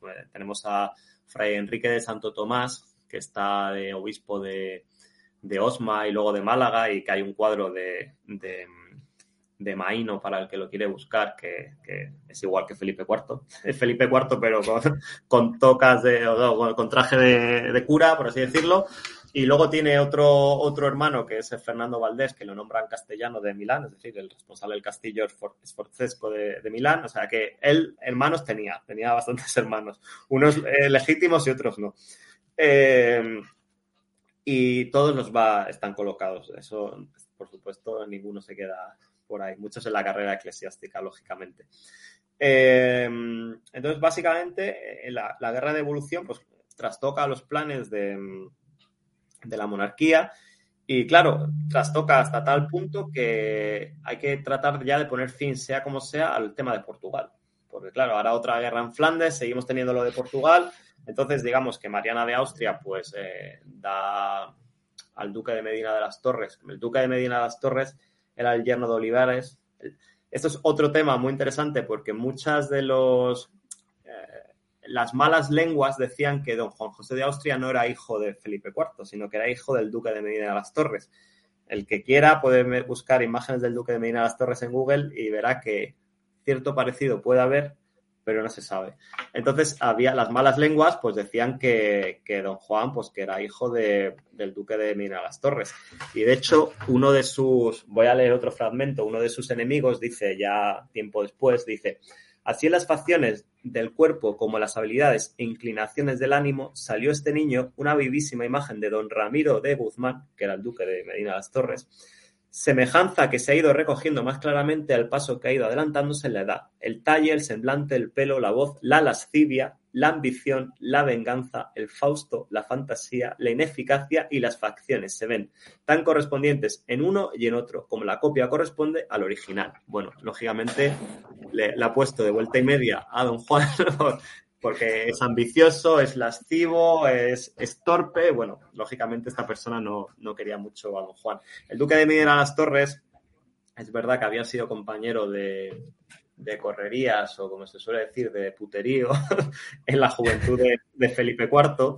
Eran más o menos de la misma edad y bueno, pues no se sabe. Eh, parece ser que es verdad que el, duque de Medina las Torres, que todavía era marqués de Toral, pues también tuvo sus, eh, amoríos con la calderona. Entonces, bueno, habría que hacer un análisis de ADN. Un test de ADN, algo Sí, sí, sí. Pero bueno, sea como fuere, eso no importa mucho porque Felipe IV le reconoce como hijo, o sea, fuese suyo o fuese del otro, eh, a, efectos legales era su hijo. Y, ya está. Entonces, eh, al final, en este momento de la guerra de evolución, digamos que se, firma el Tratado de Lisboa en febrero del 68, se, pone, se, reconoce oficialmente la independencia de Portugal, de igual a igual, se, pacta de rey a rey, esto era un poco humillante, entonces, claro, toda esta humillación crea mucho descontento. Entre medias, don Juan estaba ya, eh, digamos, eh, bastante envalentonado y lo que quería era, eh, pues, quería, entrar en, en el gobierno. Entonces, lógicamente, él se fija con el cardenal, bueno, todavía no es cardenal, con el confesor de la reina, inquisidor general, Juan Everardo Nithar, que era este austriaco que había llegado con ella. Juan Everardo Nithar, que lo vemos en esta época, o Nithar, como dice mucha gente, o la mayoría, eh, había llegado en el séquito de Mariana de Austria. Entonces, este señor llevaba ya muchos años en la corte, no es que aparezca ahora de la nada, llevaba ya 19 mm, años, 20 años en la corte y, había, estado, había estado metido en la Junta de la Inmaculada, que era una junta pues, para la defensa del don de la Inmaculada, que tenía bastante peso. Y además era el confesor de la reina, que eh, consigue que se le naturalice para nombrarle inquisidor general. Y esto es muy importante, ¿por qué? Porque el inquisidor general era uno de los que en el testamento de Felipe IV tenían acceso a la Junta de Gobierno, por lo tanto, se le da acceso a esta Junta de Gobierno. Aquí hay, en el libro de Silvia Mitchell que citaba anteriormente, ella le quita peso a Nitar y dice que eh, realmente no fue un válido. El tema del válido es muy, es muy complicado, o sea, no podemos pensar en los válidos como Olivares y Lerma, podemos hablar pues, de amigos, favoritos, privados, pero bueno, Mariana de Austria tampoco es que probablemente él, ella tenía confianza en este señor porque mm, llevaba con ella desde niña y podía escuchar sus consejos, pero de ahí a que él tuviese ascendiente sobre ella, hay un trecho, porque Mariana de Austria, pues digamos que era una mujer de armas tomar y por supuesto no era una cualquiera que se dejase influir. Pero bueno, él fija su objetivo y su objetivo es Nitar, que conste que don Juan y Nitar al principio se llevaban bien, pero él, bueno, él dice, pues ahora el tema de Portugal, entonces Mariana de Austria, Nitar y digamos la corte y el marqués de Aitona, que es el que Silvia Mitchell dice que sí que es el favorito de la reina, Em, tratan de quitarse el medio a Don Juan. Entonces, lo tratan de mandar otra vez a Flandes. Tenemos esta guerra de evolución, entonces tienes que irte a Flandes porque él era, seguía siendo gobernador de los Países Bajos, porque cuando se le cesa, se, realmente él tiene el cargo de gobernador perpetuo, es decir, él sigue siendo siempre gobernador oficialmente de los Países Bajos y como tal tendrá su sueldo. Em, entonces, o sus gajes, como se decía en aquel entonces. Em, bueno, él sí, al principio parece que sí, llega a ir, llega a ir hasta Coruña para embarcarse, hasta Galicia, pasa por Santiago Compostela, a ver al santo, etcétera, etcétera, está allí, pero bueno, una vez que está allí, empieza a demorar, a demorar, a demorar, a demorar y nunca, nunca parte, nunca se embarca hacia Flandes. Entonces hay un momento en el que Mariana de Austria se harta de él, le nombra un sustituto para general de, Flandes, de los Países Bajos. Él vuelve y digamos que ya la presión es muy... Ella manda que se le vaya a prender, que se le vaya, digamos, a, a, detener a Consuegra, porque él había vuelto a Consuegra, que era la sede del Priorato de San Juan, que es donde está el Palacio Prioral y donde digamos que era la capital, por así decirlo, de sus estados. Entonces manda, van, a, van a prenderle, la situación ya, eh, digamos, es muy tensa y cuando van a prenderle la guardia, él no está. Se ha ido y ha dejado una carta. Eh, ha dejado una carta, pues en la que básicamente dice que Nitar es, es el demonio, es el origen de todos los males de la monarquía, etcétera, etcétera. Y él ha salido por patas y se ha ido a Cataluña. Porque lógicamente él sabe que con toda la foralidad que hay en Cataluña y con eh, el buen recuerdo que se tiene de él, va a estar protegido. Entonces, la situación se vuelve muy tensa y él, empieza a cruzarse cartas. Lo que quiere es que expulsan. Y la reina no quiere. Entonces, al final esto es un tiro de afloja. Y un, un cierto momento, eh, bueno, a todo esto, la guerra en los Países Bajos acaba, acaba en el año 68, se firma el, Tratado de Aquisgrán. Eh, se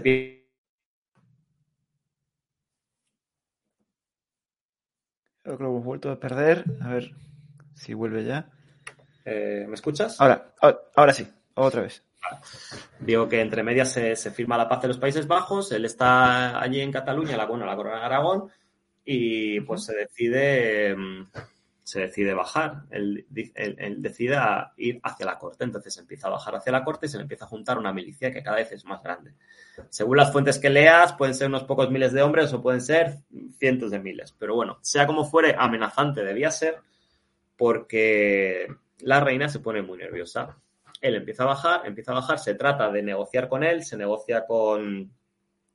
Se le trata de mandar a Pascual de Aragón, que era el cardenal arzobispo de Toledo, el nuncio, bueno, y él dice, le mandan al nuncio, al nuncio pontificio, y le dicen que reconsidere su, su, idea de entrar en la corte con toda esa milicia. Y él dice que, que o se echa a anitar o él entra. Y literalmente dice que o, le, o le echa a la reina o él, irá él y le echará por la ventana. Eh, literalmente le dice eso al nuncio. dice, o, voy yo y le tiro por la ventana. Entonces ya la situación es insostenible para la reina y la reina, pues finalmente en, eh, en, el 69, a mediados del 69, pues da, despide a Anita, le dice, te tienes que ir, aunque yo no quiera, te tienes que ir porque la situación es insostenible. Don Juan no llegó a entrar en la corte, se quedó en Torrejón de Ardoz, ¿vale? Le está en Torrejón de Ardoz y no llega a ir a la corte, no se atreve a dar el paso. al final se queda allí y al final se vuelve. Se vuelve y, ¿qué hace la reina con Don Juan? Bueno, pues hay que darle un, hay que darle un cargo. Es verdad que antes, eso se me a decirlo, en tiempos de la, de la guerra de evolución, hace un par de años antes, le había dado le había nombrado consejero de Estado. Él llega a entrar en el Consejo de Estado y él llega a ir allí a las sesiones del Consejo de Estado cuando se está diciendo el tema de la guerra. Pero bueno, ahora lógicamente no le quiere ver ni de lejos y le manda a Aragón. Y entonces el cargo que se le da es el de virrey de Aragón, del reino de Aragón, y vicario general de la corona de Aragón, que es un cargo mm, más honorífico que otra cosa, pero que se supone que él tenía superioridad sobre el resto de virreyes de la corona de Aragón. Esto es el virrey de Cataluña, el virrey de Mallorca, sobre él mismo, que era el virrey de, Aragón, y sobre el virreinato de, eh, o el reino de Cerdeña, que pertenecía a la corona de Aragón. ¿Vale? Esta Cerdeña, aunque ahora esté en Italia, siempre fue parte integrante de la corona de Aragón. Entonces él se va a Zaragoza y él pasa los siguientes, eh, hasta el año 75, los siguientes seis años los pasa en Zaragoza como, como virrey. Entonces digamos que él en, primero se instala en en el Palacio del Obispo, luego pasa, bueno, eh, digamos que fija su corte, fija su corte allí y mm, una corte pues bastante espléndida porque lógicamente él es un amante de las artes, de la música, de la ciencia, ahí tiene con, digamos, con contacto con muchos de los novatores que había en la Corona Aragón en ese, en ese momento. Los novatores es eh, como se llama a los prelustrados, eh, por ejemplo, su, su, médico personal era Juan Bautista Juanini, que era un milanés, mmm, eh, pues eh, digamos que tenía muy buenas relaciones con científicos de toda Europa, eh, con la Stanosa, que la Stanosa digamos que es un, gran mecenas que está en Huesca, tiene su palacio y tiene una cámara de las maravillas con monedas romanas, etcétera. Digamos que él está muy bien relacionado con el mundo de las artes y, por supuesto, en esta estancia que él está en, en Aragón, pues eh, hace muy buenas migas con, con, la élite local, igual que había hecho con, con Cataluña. Digamos que él, en los ambientes forales y en los cuales hay que negociar se mueve bastante bien, como hemos ido, hemos ido viendo. Entonces, él per permanece ahí, se le, se le, se le prolonga el, el, gobierno otros tres años. Los virreinatos normalmente duraban tres años. A los tres años se renovaba, eran trienios, ¿vale? Uh -huh. eh, y llegamos al año 75, que hemos dicho que eh, en el año 75 es el, 1, el 6 de noviembre de, de, 1675 se cumplía la mayoría de edad de Carlos II. Por lo tanto, debía empezar, debía cesar la regencia y la junta de gobierno y debía empezar su gobierno personal. Él tenía 14 años. De hecho, él, se, le, se, le, hace casa propia, la casa, digamos, que es el, gobierno de, de, la corte. Eh, se nombra un sumiller de corps, que es el duque de Medinaceli, un mayordomo mayor, que es eh, Alburquerque, y un caballerizo mayor, que es el almirante de Castilla, todos los gentiles hombres, etcétera, etcétera, etcétera. Todos, esto es muy importante porque aquí se empieza a formar dos partidos en la corte, como se suele decir, no partidos como los entendemos hoy de partidos políticos, pero sí que empieza a haber dos. ¿Por qué? Porque tenemos el partido del rey, por así decirlo, como lo denomina Antonio Álvarez Osorio, que es eh, pues los amigos del rey, que es el duque de Medina Celi, el conde Oropesa, eh, Pastrana, bueno, todos los que están en su cámara. La cámara son los aposentos privados del rey. El que gobierna la cámara es el sumiller de corps. Las tres jefaturas de la casa del rey era el sumiller de corps que gobierna la cámara los aposentos privados del rey, el mayordomo mayor, que era el que gobernaba la casa en su conjunto, y el caballerizo mayor, que era el que acompañaba al rey en todas las salidas, ya fuese de caza, ya fuese que iba al Escorial, ya fuese que iba de viaje a, a donde fuese. Estos, digamos que son los tres puestos principales.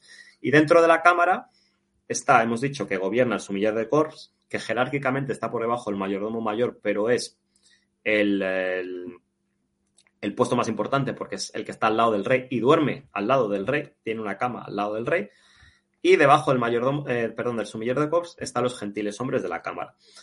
Por decir, en, este, en esta, cuando se hace la casa, aunque me salga un poco del tema, en el año 74, aparte del sumiller de corps, Medinaceli, que a la muerte de Juan José de Austria será nombrado primer ministro, en, esa terna de gentiles hombres está, por ejemplo, el conde Oropesa, que sustituirá en el gobierno a, a Medinaceli, y hay otros personajes muy interesantes, como es el conde Melgar, que luego será almirante de Castilla, está el conde de Sandaña, que luego será el, el duque del Infantado, está, eh, bueno, en fin, hay una serie de personajes que serán los que a lo largo del reinado, las próximas décadas, digamos que irán teniendo una importancia. Entonces se forma este partido del rey y por otra parte está la reina que no quiere soltar la, la regencia, quiere seguir gobernando. Claro, en el año 75 en principio tiene que, que producirse la independencia del rey.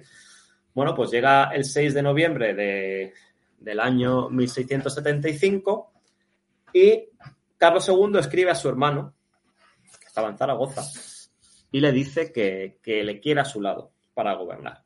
Entonces, eh, don Juan, pues eh, lógicamente dice, ya ha llegado mi momento. Hemos dicho que el primer momento de tomar el, el poder, al final, le entra el canguelo, como se suele decir, y no llega a entrar en la corte, se queda en Torrejón de. Aquí él dice, pues voy, yo voy. Entonces, a la le, él, le, le manda un emisario le dice que la mañana de su cumpleaños que esté allí. Entonces, don Juan, a primera hora de la mañana de ese día, 6 de noviembre, aparece en la corte, muy temprano, tempranísimo, 6 de la mañana aproximadamente, entre los vítores del pueblo de Madrid, porque llegaba el hermano del rey, el Mesías, el que había derrotado, el que había vencido, etcétera, etcétera. Bueno, él, él llega allí y él ya se da por puesto como vencedor. Me ha llamado el rey.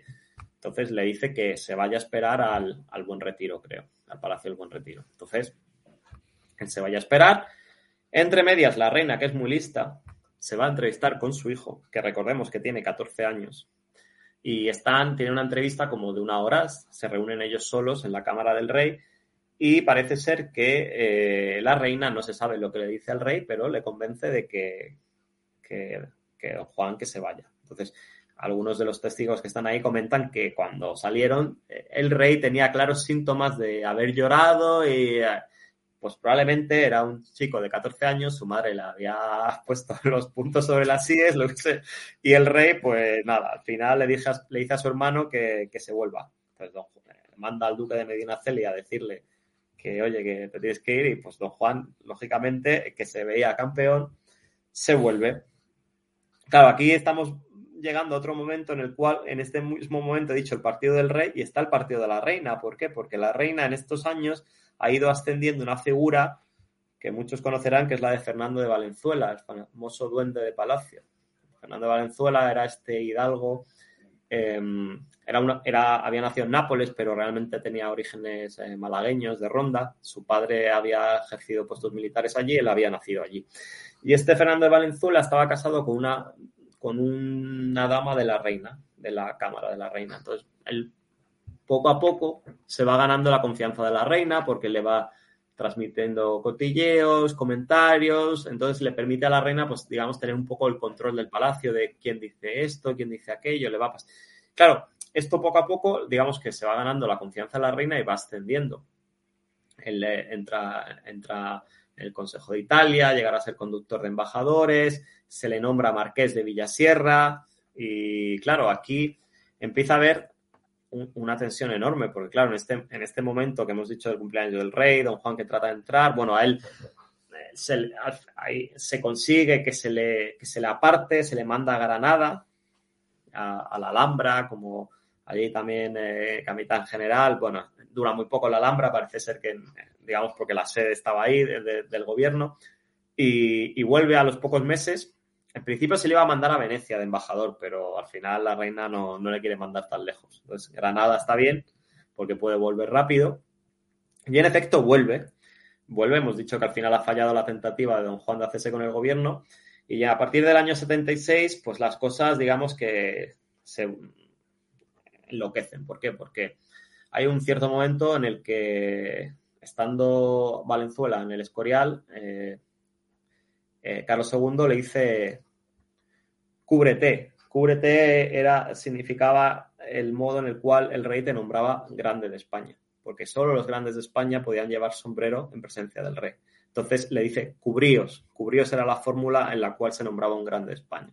Entonces, digamos, Valenzuela ya no solo está ocupando puestos de gobierno, ya no solo ha tenido un título, es que ahora es grande España. Entonces, claro, los grandes de España, los antiguos linajes, los linajes más poderosos, se sienten ofendidos porque se ha prostituido la grandeza de España. Entonces, empieza pues una completa, una completa, completa batalla. Pero hay que decir que tenemos el, el, el partido del rey, que son los de su cámara, tampoco están muy preocupados, o sea, están preocupados por este tema, no les gusta, por supuesto, pero ellos están colocados en sus puestos. Luego está la reina con Valenzuela y sus, eh, sus acólitos, que son varios, en los cuales también hay varios grandes, porque los grandes, esto pasa como lo, con los políticos de ahora, y con los empresarios, etcétera, no, este, aquel, pero al final cuando uno está en el poder le hacen la pelota. Entonces los grandes le hacen la pelota a Valenzuela. Hay muchos grandes que le hacen la pelota. Eh, y luego están los grandes que se han quedado fuera del gobierno, de la cercanía a la reina. Entonces, estos son los descontentos. Estos, estos descontentos eh, tienen que buscar un líder o que canalizar. Entonces, ¿el líder quién es? Pues tiene que ser don Juan, obviamente, que sigue, sigue por allí en la corona de Aragón. Pues digamos que tenemos tres, tres, tres partidos, el partido del rey, el partido de la reina y los descontentos encabezados por don Juan en principio. Entonces, estos grandes descontentos, pues empiezan al principio lo que es una huelga de grandes y la onomástica del rey, que es el 4 de noviembre del año 74, sus, eh, perdón, del año 76, su santo, pues eh, normalmente pues iba a la capilla y, bueno, pues ahí no aparece nadie.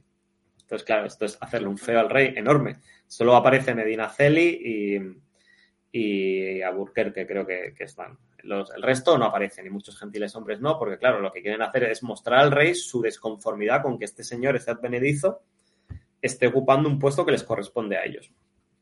Y todo esto va, la tensión va avanzando hasta que se redacta lo que se llama el Manifiesto de los Grandes. El Manifiesto de los Grandes es un, una proclama que se hace firmada por muchos grandes, pero no por todos. Medinaceli, por ejemplo, no lo firma, el conde López tampoco lo firma, pero hay muchos grandes que sí, estos descontentos, básicamente le dicen al rey que se tiene que liberar de su madre y de Valenzuela y que tiene que gobernar él por sí mismo y que tiene que darle mano en el gobierno a don Juan. Pues este es el manifiesto de los grandes, que es en diciembre del año 76. Ya todo esto, don Juan empieza otra vez una nueva bajada hacia Madrid desde la Corona de Aragón, otra vez con milicias, etcétera, etcétera. Y, eh, pero esta vez la situación es distinta, porque ya las cosas se han puesto muy tensas, la nobleza, la, grandeza de España se ha puesto de su parte y la reina, pues al final eh, no tiene más remedio que ceder. Entonces, en Valenzuela huye al Escorial, Valenzuela va al Escorial, la reina eh, se queda allí, en, en el Alcázar, y Carlos II se va al buen retiro, se, asegura bien don Juan de que la reina no aparezca por ahí, no vaya a ser que se la líe como dos años antes, y ahí ya sí que se le da el gobierno a don Juan, y don Juan lo primero que hace es, por supuesto, mandar al destierro a Mariana de Austria, Mariana de Austria se le manda al Alcázar de Toledo, y tenemos a, Valenzuela en el Escorial, y entonces, pues básicamente a Valenzuela van a buscarle, eh, va Antonio de Toledo, que es eh, el, hijo del duque de Alba, el posterior duque de Alba, etcétera, Medina Sidonia, bueno, van varios nombres allá a buscarle y le capturan y bueno, básicamente con Valenzuela no hay, vamos, hay el máximo de los rigores, se le, se le quitan absolutamente todos los títulos y todas las prebendas y se le manda a las Islas Filipinas, a lo más lejos de la monarquía, se le manda a las Islas Filipinas, no, lo más lejos. Aquí no hay medias tintas. Entonces, es un, muy curioso del Escorial. Eh, bueno, creo que va con suegra, de Consuegra se le manda a Cádiz, de Cádiz se le embarca rumbo a México por el, por el estrecho y, a Filipinas. Y allí está muchos años hasta que se, se le libera y posteriormente no se le permite volver a la corte porque, claro, ni el duque de Medinaceli, que ahora veremos es el que sustituye a don Juan, ni el conde de Lopesa quieren que este señor aparezca de nuevo por la corte por si acaso. Entonces, él se va a México y en México parece que empieza una vida, eh, digamos que empieza un poco a recuperarse. ¿Por qué? Porque estaba siendo virrey de, Nueva España, de México, el, conde de Galve, que el conde de Galve era el hermano del duque del Infantado y, había sido una persona, pues que era, este era uno de los que le había hecho la pelota a, eh, a Don Juan, porque había organizado, perdón, a Valenzuela, había organizado con él obras de teatro, etcétera. Entonces, digamos que la coge bien. Qué pena que cuando le empiezan a ir las cosas bien, está un caballo, le da una coz y se muere a los pocos días. eh, Valenzuela, el año 1692. cuando empezaba a remontar, después de haber estado muchos años preso, 10 años preso, pues nada, parece ser que él se había implicado bien en la vida social de México, en la Yeset, había empezado a organizar obras de teatro, con la catedral, bueno, asistir a, digamos, a los grandes eventos, etcétera, etcétera. Porque, claro, levantaba mucha curiosidad ver a un valido del rey en México, por así. Y don Juan, pues se hace con el poder. En, el año, en enero del año 77 se hace con el poder, finalmente. Y, claro, hace una purga porque hay que purgar a todos los que son partidarios de la reina, eh, muchos se van con ella a, Toledo y bueno, empieza, empieza una labor que no llega a acabar porque el gobierno de Don Juan dura muy poco, porque él, muere, muere el, eh, también en septiembre del año, muere el mismo día que su padre, pero del año 1679, el 17 de septiembre. Entonces, em, digamos que está, pues eso, dos años y medio en el gobierno. Entonces él empieza muchas tareas de reforma, de reforma, pues, de reducción del personal, em, temas económicos, etcétera, etcétera. Eh, pero bueno, digamos que ya tiene efecto champán, como se suele decir. Había llegado con mucha fuerza, pero pronto empiezan a, llegar las quejas. ¿Por qué? Pues porque está, hay la guerra, entre medias está, está ya otra guerra. Desde el año 74 está la guerra de Holanda del 74 al 78. En el 78 se firma eh, la paz de Nimega, la cual se entrega el Franco Condado a Francia y varias plazas. Eh, hay una crisis de carestía, sube el precio del pan. De hecho, hay unas, unas coplas, no coplas, por así decirlo, en el cual se dice que a qué vino el señor Don Juan a bajar el caballo, porque Valenzuela había subido el caballo de Felipe IV, que hoy está en la Plaza de Oriente de Madrid, lo había subido a la, a la, a la fachada del Real Alcázar, entonces él lo baja, entonces hacen como eh, la coña de a qué vino Don Juan a bajar el caballo y a subir el pan. Entonces, hay, hay críticas por todos los sitios. A, don Juan, don Juan eh, está, empieza a tener, pues, en esto se parece un poco a Olivares, manías persecutorias de que todo el mundo está contra él, etcétera. Es verdad que tiene muchos enemigos. Eh, los jesuitas van a muerte contra él. ¿Por qué? Porque Juan Everardo Nizar era jesuita. Entonces, los jesuitas están contra él. Los jesuitas sabemos que tienen mucho poder. En todo esto también es importante decir que cuando don Juan llega al poder hay que hacer algo, o sea, hay que encajarle en el organigrama de, la corte, es decir, hemos dicho, ¿no? La Cámara del Rey, eh, la Casa del Rey, el Caballerizo.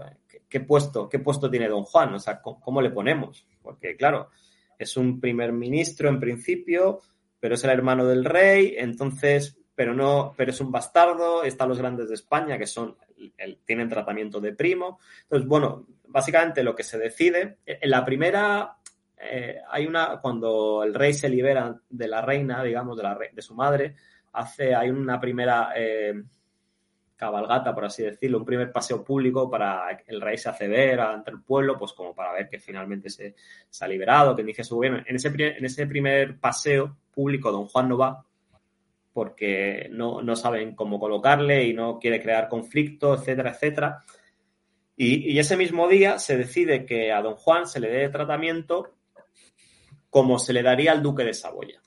Es decir, que él es como si fuese un príncipe soberano, es decir, está por encima de los grandes, y se dice que el rey, eh, que don Juan tiene que estar siempre un paso por detrás del rey y y por delante de los grandes. Entonces, digamos que, es un nivel intermedio que se crea, porque, claro, hasta ahora no había nadie entre medias del rey y los grandes. O sea, los grandes eran los primos del rey, salvo que hubiese un soberano extranjero. Entonces, digamos que es un puesto que se le da y en la capilla, eso también lo cuenta Álvarez Osorio, está, se le pone una silla al lado de la cortina del rey. El rey escuchaba misa eh, detrás de una cortina por el tema del decoro. Entonces se pone una silla al lado de, digamos que él siempre estaba. Y de hecho hay un, un fresco en la Capilla del Milagro, que es una capilla que está en las Descalzas Reales de Madrid, que por desgracia no está abierta al público, no se puede, las descalzas sí, pero esta capilla en concreto, salvo que en esta nueva remodelación que hayan hecho, la dejen ver porque creo que todavía pertenece a los aposentos que aún están ocupados por monjas. Eh, ahí sobre la puerta hay un, fresco que imita como si fuese una ventana, una ficción, como si el rey estuviese asomado y se ve al rey asomado a la ventana y justo detrás de él, don Juan. La capilla del milagro eh, la mandó construir don Juan de Austria, don Juan José, eh, para su hija. Don Juan José de Austria tuvo una hija. Esto es hablar un poco de cotilleos. Don Juan José de Austria, cuando está en, Nápoles, se enamora de una, algunos dicen hijas, pero lo más probable es que sea una sobrina de eh, José de Rivera, el españoleto, el famoso pintor tenebrista, pues parece ser que una de sus sobrinas pues era muy guapa y don Juan, que en esto sí había salido su padre, era muy mujeriego porque tuvo también... Él era, hemos dicho, era clérigo, pero bueno, ya sabemos que los clérigos de esta época no, y probablemente los de ahora también, esto no sabemos, eh, pues tenían sus amoríos. Entonces, bueno, pues él no era un, era un clérigo seglar, obviamente, porque era, pertenecía a una orden militar, eh, a una orden eclesiástica como la de, de San Juan de Malta. Pero bueno, digamos que de, este, de estos escarceos pues nace una niña y esta niña se la manda a las descalzas y profesa como eh, eh, Sor Margarita de la Cruz. Ahí también en las, en las descalzas reales hay una serie de, cuadros que se ven unas monjitas y todas las monjitas de las descalzas reales pues eran hijas de reyes y de infantes. Entonces, Sor Margarita de la Cruz, que su hija coincide, por ejemplo, con la hija también ilegítima del cardenal infante, que también era cardenal y arzobispo, pero había tenido una hija y también profesa ahí en las descalzas, con Sorana Dorotea de la Cruz, que era hija del emperador Rodolfo II, digamos que allí hay otra hija del, duque de Módena, digamos que allí todas son monjas, pero de alto alto estatus. Entonces él manda a construir para su hija esta, esta capilla, capilla del milagro, y de hecho en su testamento lega gran parte de sus bienes a, su hija, Son Margarita, Son Margarita de la Cruz. Entonces, digamos que ya estamos llegando ya al, ocaso de la vida de don Juan José de Austria. Don Juan José de Austria, pues eh, muere, hemos dicho, el 17 de septiembre de 1679. Cuando se está muriendo, muere solo. ¿Por qué? Porque Carlos II, mientras está muriendo, le dice, oye, que se está muriendo. Pasa completamente, se va a cazar y le da igual que se esté muriendo su hermano. Él se había un poco, se había agobiado, eh, porque claro, su hermano ejerce un control sobre él. Se llevaban muchos años. O sea, date cuenta que eh, Carlos II nace en 1661 y don Juan José en 1629. O sea, es que se sacaban 30 años.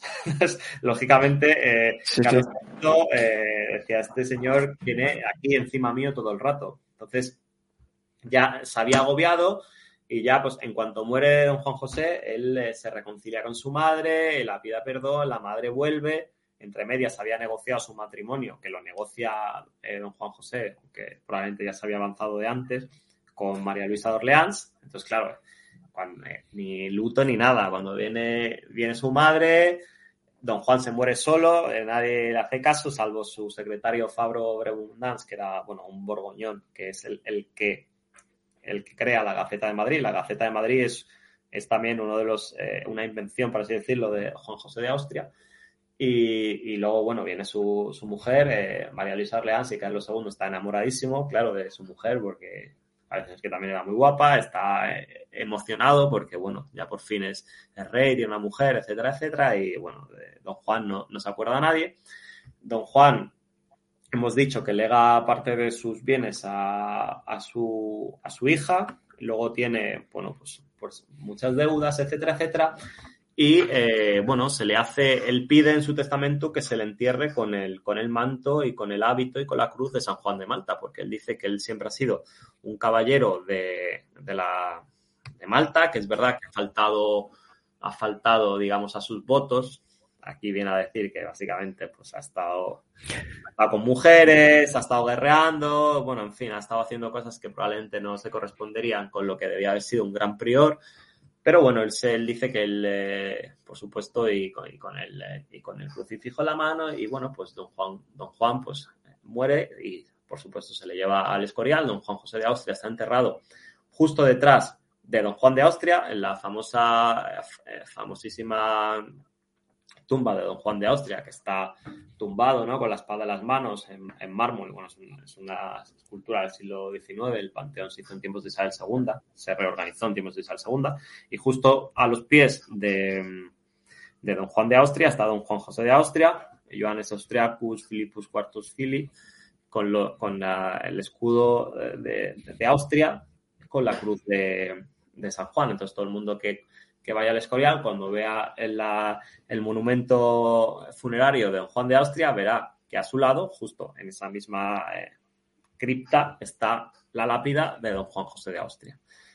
Casualmente, lógicamente, los dos, ya cuando se hizo esa reorganización en tiempos de Isabel II, pues se, enterraron, se enterraron juntos. Se me ha olvidado decir que es importante que cuando, cuando don Juan llega al poder, una de las primeras cosas que hace en el año 77 eh, es organizar la Jornada de Aragón. Es el primer viaje que hace Carlos II. Carlos II no hace muchos viajes, pero alguno hace.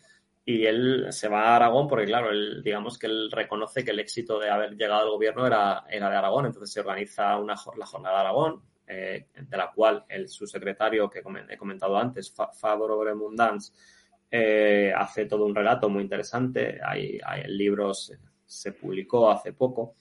Eh, y bueno, pues él básicamente vaya a Zaragoza pues a jurar los fueros, etcétera, etcétera, y él, digamos, se tira unos cuantos días allí y todos pasan por, por, Ágreda, van a ver el cuerpo incorrupto de Santa María de Ágreda, eh, en Zaragoza va a visitar el Pilar, la SEO, bueno, eh, corridas de toros, de todo. En este viaje, digamos que que digamos que es el, gran viaje de, Carlos II que, queda recogido. Luego hará pocos viajes, hará uno a, Burgos para recoger a su esposa. Bueno, digamos que quitando lo que son los reales sitios, viajar viajó poco. A diferencia de su hermano Juan José de Austria, que hemos visto, recorrió toda Europa apagando los fuegos de, la monarquía. Y digamos que aquí acaba un poco lo que es la vida de, este señor, que como vemos no, no es poca porque estuvo por todos los sitios. Sí, totalmente. O sea, me he quedado sorprendido porque, en el fondo, eh, vamos, a mí me surge una duda mientras estabas contando todo esto, quería guardármela para el final, es ese rechazo por parte del padre que lo veía como, por así decirlo, la semilla de sus pecados, todo lo malo, pero a la vez le dio responsabilidades importantes, porque tú me has dicho, ha recorrido los diferentes territorios del, de las posesiones de los Austrias españoles apagando incendios. O sea, lo rechazaba, pero al mismo tiempo le reconocía que era un hombre bastante capaz. Sí, eh, digamos que una. Eh, Felipe IV con Juan José de Austria tenía. Mm, el problema que tenía principalmente es que cuando veía a Juan José de Austria, veía los pecados que él había cometido en la juventud. Entonces, es como. Esto, esto lo cuenta en las, en las cartas con, con, con, María Jesús de Ágreda. dice esto, básicamente, que es el hijo de sus... Entonces yo creo que lógicamente le reconoce como su hijo, pero no se puede quitar de la cabeza que, pues, eh, que, es, que es, pues eso, es un hijo del pecado, de haber traicionado a su esposa, etcétera, etcétera. Y, digamos que yo creo que paga sus, sus culpas en él. Entonces yo creo que eh, esto es una opinión personal, por supuesto, pero yo creo que no se llegó a portar del todo bien con su hijo porque al fin y al cabo él que fuese, claro, esto lo estamos viendo con ojos del 2021. Él lo veía con los ojos de la catolicidad y del pensamiento de la época. Pero claro, el, don Juan José de Austria no tenía culpa de haber sido un hijo bastardo, ni de que su padre se hubiese acostado con otra señora que no era su mujer y él hubiese nacido. Y efectivamente, él, le reconoce por los motivos que sean, que no está claro, y por supuesto él cumplió su labor siempre con, con mayor o, menos rechazo, porque él, como decía antes, se quejaba mucho de, toda la, de todo, se quejaba de su estatus, se quejaba de que su padre no confiaba en él, se confiaba de que a lo mejor no se le diesen los recursos necesarios y luego al final, oye, en Portugal hemos dicho, se, pega, se la pega, pero es verdad que a lo mejor no tenía todos los recursos necesarios, no obstante teniendo un ejército muy poderoso.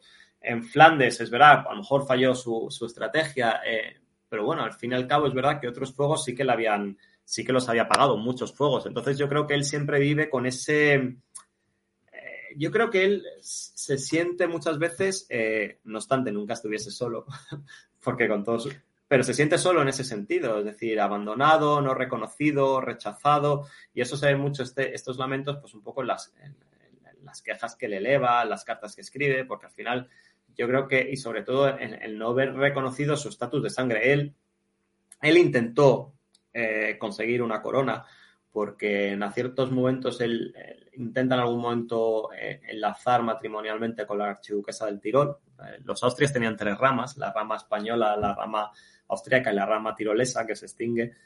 Y él intentó casarse con la archiduquesa del Tirol para ser gobernante del Tirol. ¿vale? El emperador no le deja. Y luego hay un momento que trata de, proponerse para, para, rey de Polonia, porque sabemos que Don Juan, eh, la monarquía de, Polonia era una monarquía electiva, era una monarquía, pero en verdad era una especie de república en la cual la asamblea de nobles elegía el rey y tampoco se, se, le deja. Entonces, bueno, él trata, en esto, en esto se parece un poco a Don Juan de Austria, el primer Don Juan de Austria, porque Don Juan de Austria se vio un poco en la misma situación.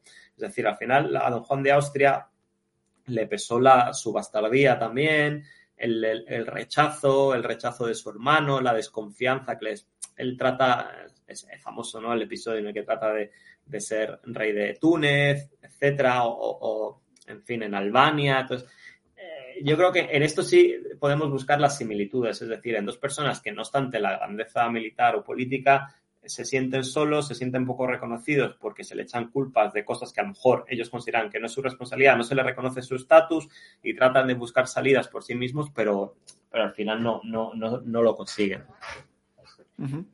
Hay una pregunta en el chat que va relacionada con esto, es si también ese rechazo del monarca, del monarca español es también por su esposa, que puede sentirse también humillada por el reconocimiento del hijo bastardo. Bueno, por supuesto, a Mariana de Austria no le gustaba nada don Juan José de Austria. Mariana de Austria y, don Juan José de Austria no se tragaban.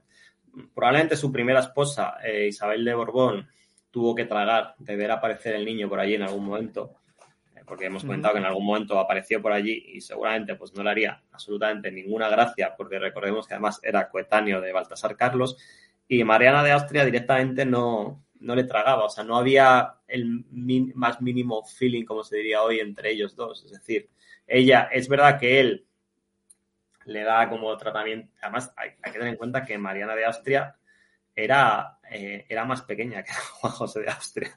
Mariana de Austria nace eh, pocos años después que, Juan José de Austria, en el año 37, creo recordar. Es decir, que don Juan José de Austria era más mayor que Mariana de Austria pero Mariana de Austria era su madrastra, en este caso sí su madrastra, entonces le da ese tratamiento y ella, pues lógicamente, este, no, no le ve porque, porque trata de, es una persona que ve como un peligro potencial para su autoridad, que puede intentar apoderarse de una manera política del rey su hermano, que es un niño, o que puede, a ver, hemos visto, por ejemplo, en Francia todos los problemas que había habido con los bastardos reales, en Inglaterra también, en Inglaterra cuando muere Carlos II de Estuardo, eh, su hijo, el eh, trata de, rebelarse contra Jacobo II, digamos que los bastardos reales siempre eran una fuente de problemas. ¿Y por qué? Pues precisamente por eso, porque nunca veían al final colmadas sus expectativas. Entonces, lógicamente, trataban por sus medios, que al final siempre eran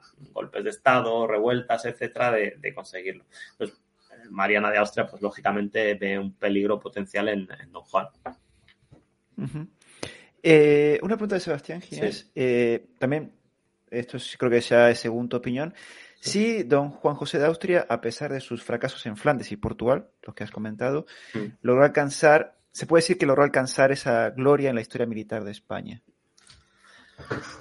A ver, yo considero que eh, tiene tres, digamos que las grandes victorias de don Juan eh, son, por supuesto, el apaciguamiento de, Italia, eh, aunque hemos dicho que no fue plenamente su, suya, porque, por ejemplo, el tema de Nápoles está el conde Oñate.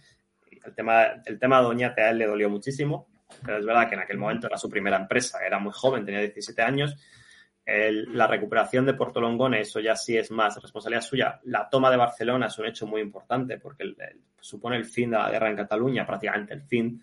Y luego tiene la, su, la gran victoria que más glosó junto con el tema de Barcelona es lo de Valencians que he comentado, por eso me, he parado a comentarlo. Es decir, hay, muchísimos, si se busca, hay mucho. Yo en mi propio blog tengo una, entrada de este tema y, lo que comentaba, medallas, etcétera. Entonces, yo creo que sí, o sea, realmente él, de hecho, él tira de su gloria militar para legitimarse en, en el hecho de poder formar parte del gobierno en tiempos de Carlos II. Al final, él deja de lado lo que son sus derrotas, que sí se lo echan en cara a muchos de, los, de sus enemigos, pero él lo que saca a pecho es de sus victorias. Y lógicamente él se ve a sí mismo como, como un gran militar. Y de hecho, em, en la imagen que se ve en, mi avatar que tengo ahí es, es una alegoría, eh, que por, eso la he puesto, es una alegoría de don Juan José de Austria, en la cual se le ve con la banda de general, la bengala de, la bengala de general, y es una alegoría de Don Juan como gran, perdón, como gran prior de la, de la Orden de San Juan. Entonces, este, este cuadro es de 1677, está en el Prado, pero está depositado en,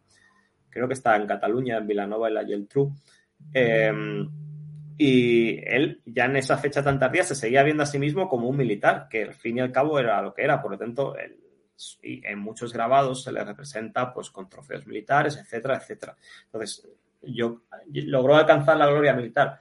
Pues seguramente sí, respecto a otros personajes nobles que muchos ni habían salido a la corte ni por supuesto habían ido a un campo de batalla jamás, pues por supuesto sí, él había estado, había, había estado en Flandes, había estado en Cataluña, había estado en Italia, había estado en Portugal, él había estado siempre en primera línea. Por lo tanto, por supuesto, él a sí mismo se veía como un gran general porque realmente lo era. Bueno, yo creo que ya con esto podemos ir cerrando creo que ha sido una exposición brillantísima. O sea, nos ha mostrado un personaje eh, que ha tenido muy, eh, ha sabido moverse en los círculos diplomáticos, bueno, en las altas esferas, como has comentado, con ese saber de mano, cuándo poner mano izquierda, mano derecha. También, como acabas de comentar, todo el tema militar. Todo un tema, vamos, un hombre totalmente polifacético, o sea, y que al final eh, hizo un gran trabajo para la, monarquía española. Por, supuesto. O sea, a pesar de los fracasos, pues bueno, no era un infalible, claro. No, yo creo que hay que hacer un balance positivo. Por supuesto, es una figura polifacética en todos los aspectos. Militar, político, eh, gran promotor de las ciencias. Es uno de los grandes promotores de lo que decía el tema de los novatores en España.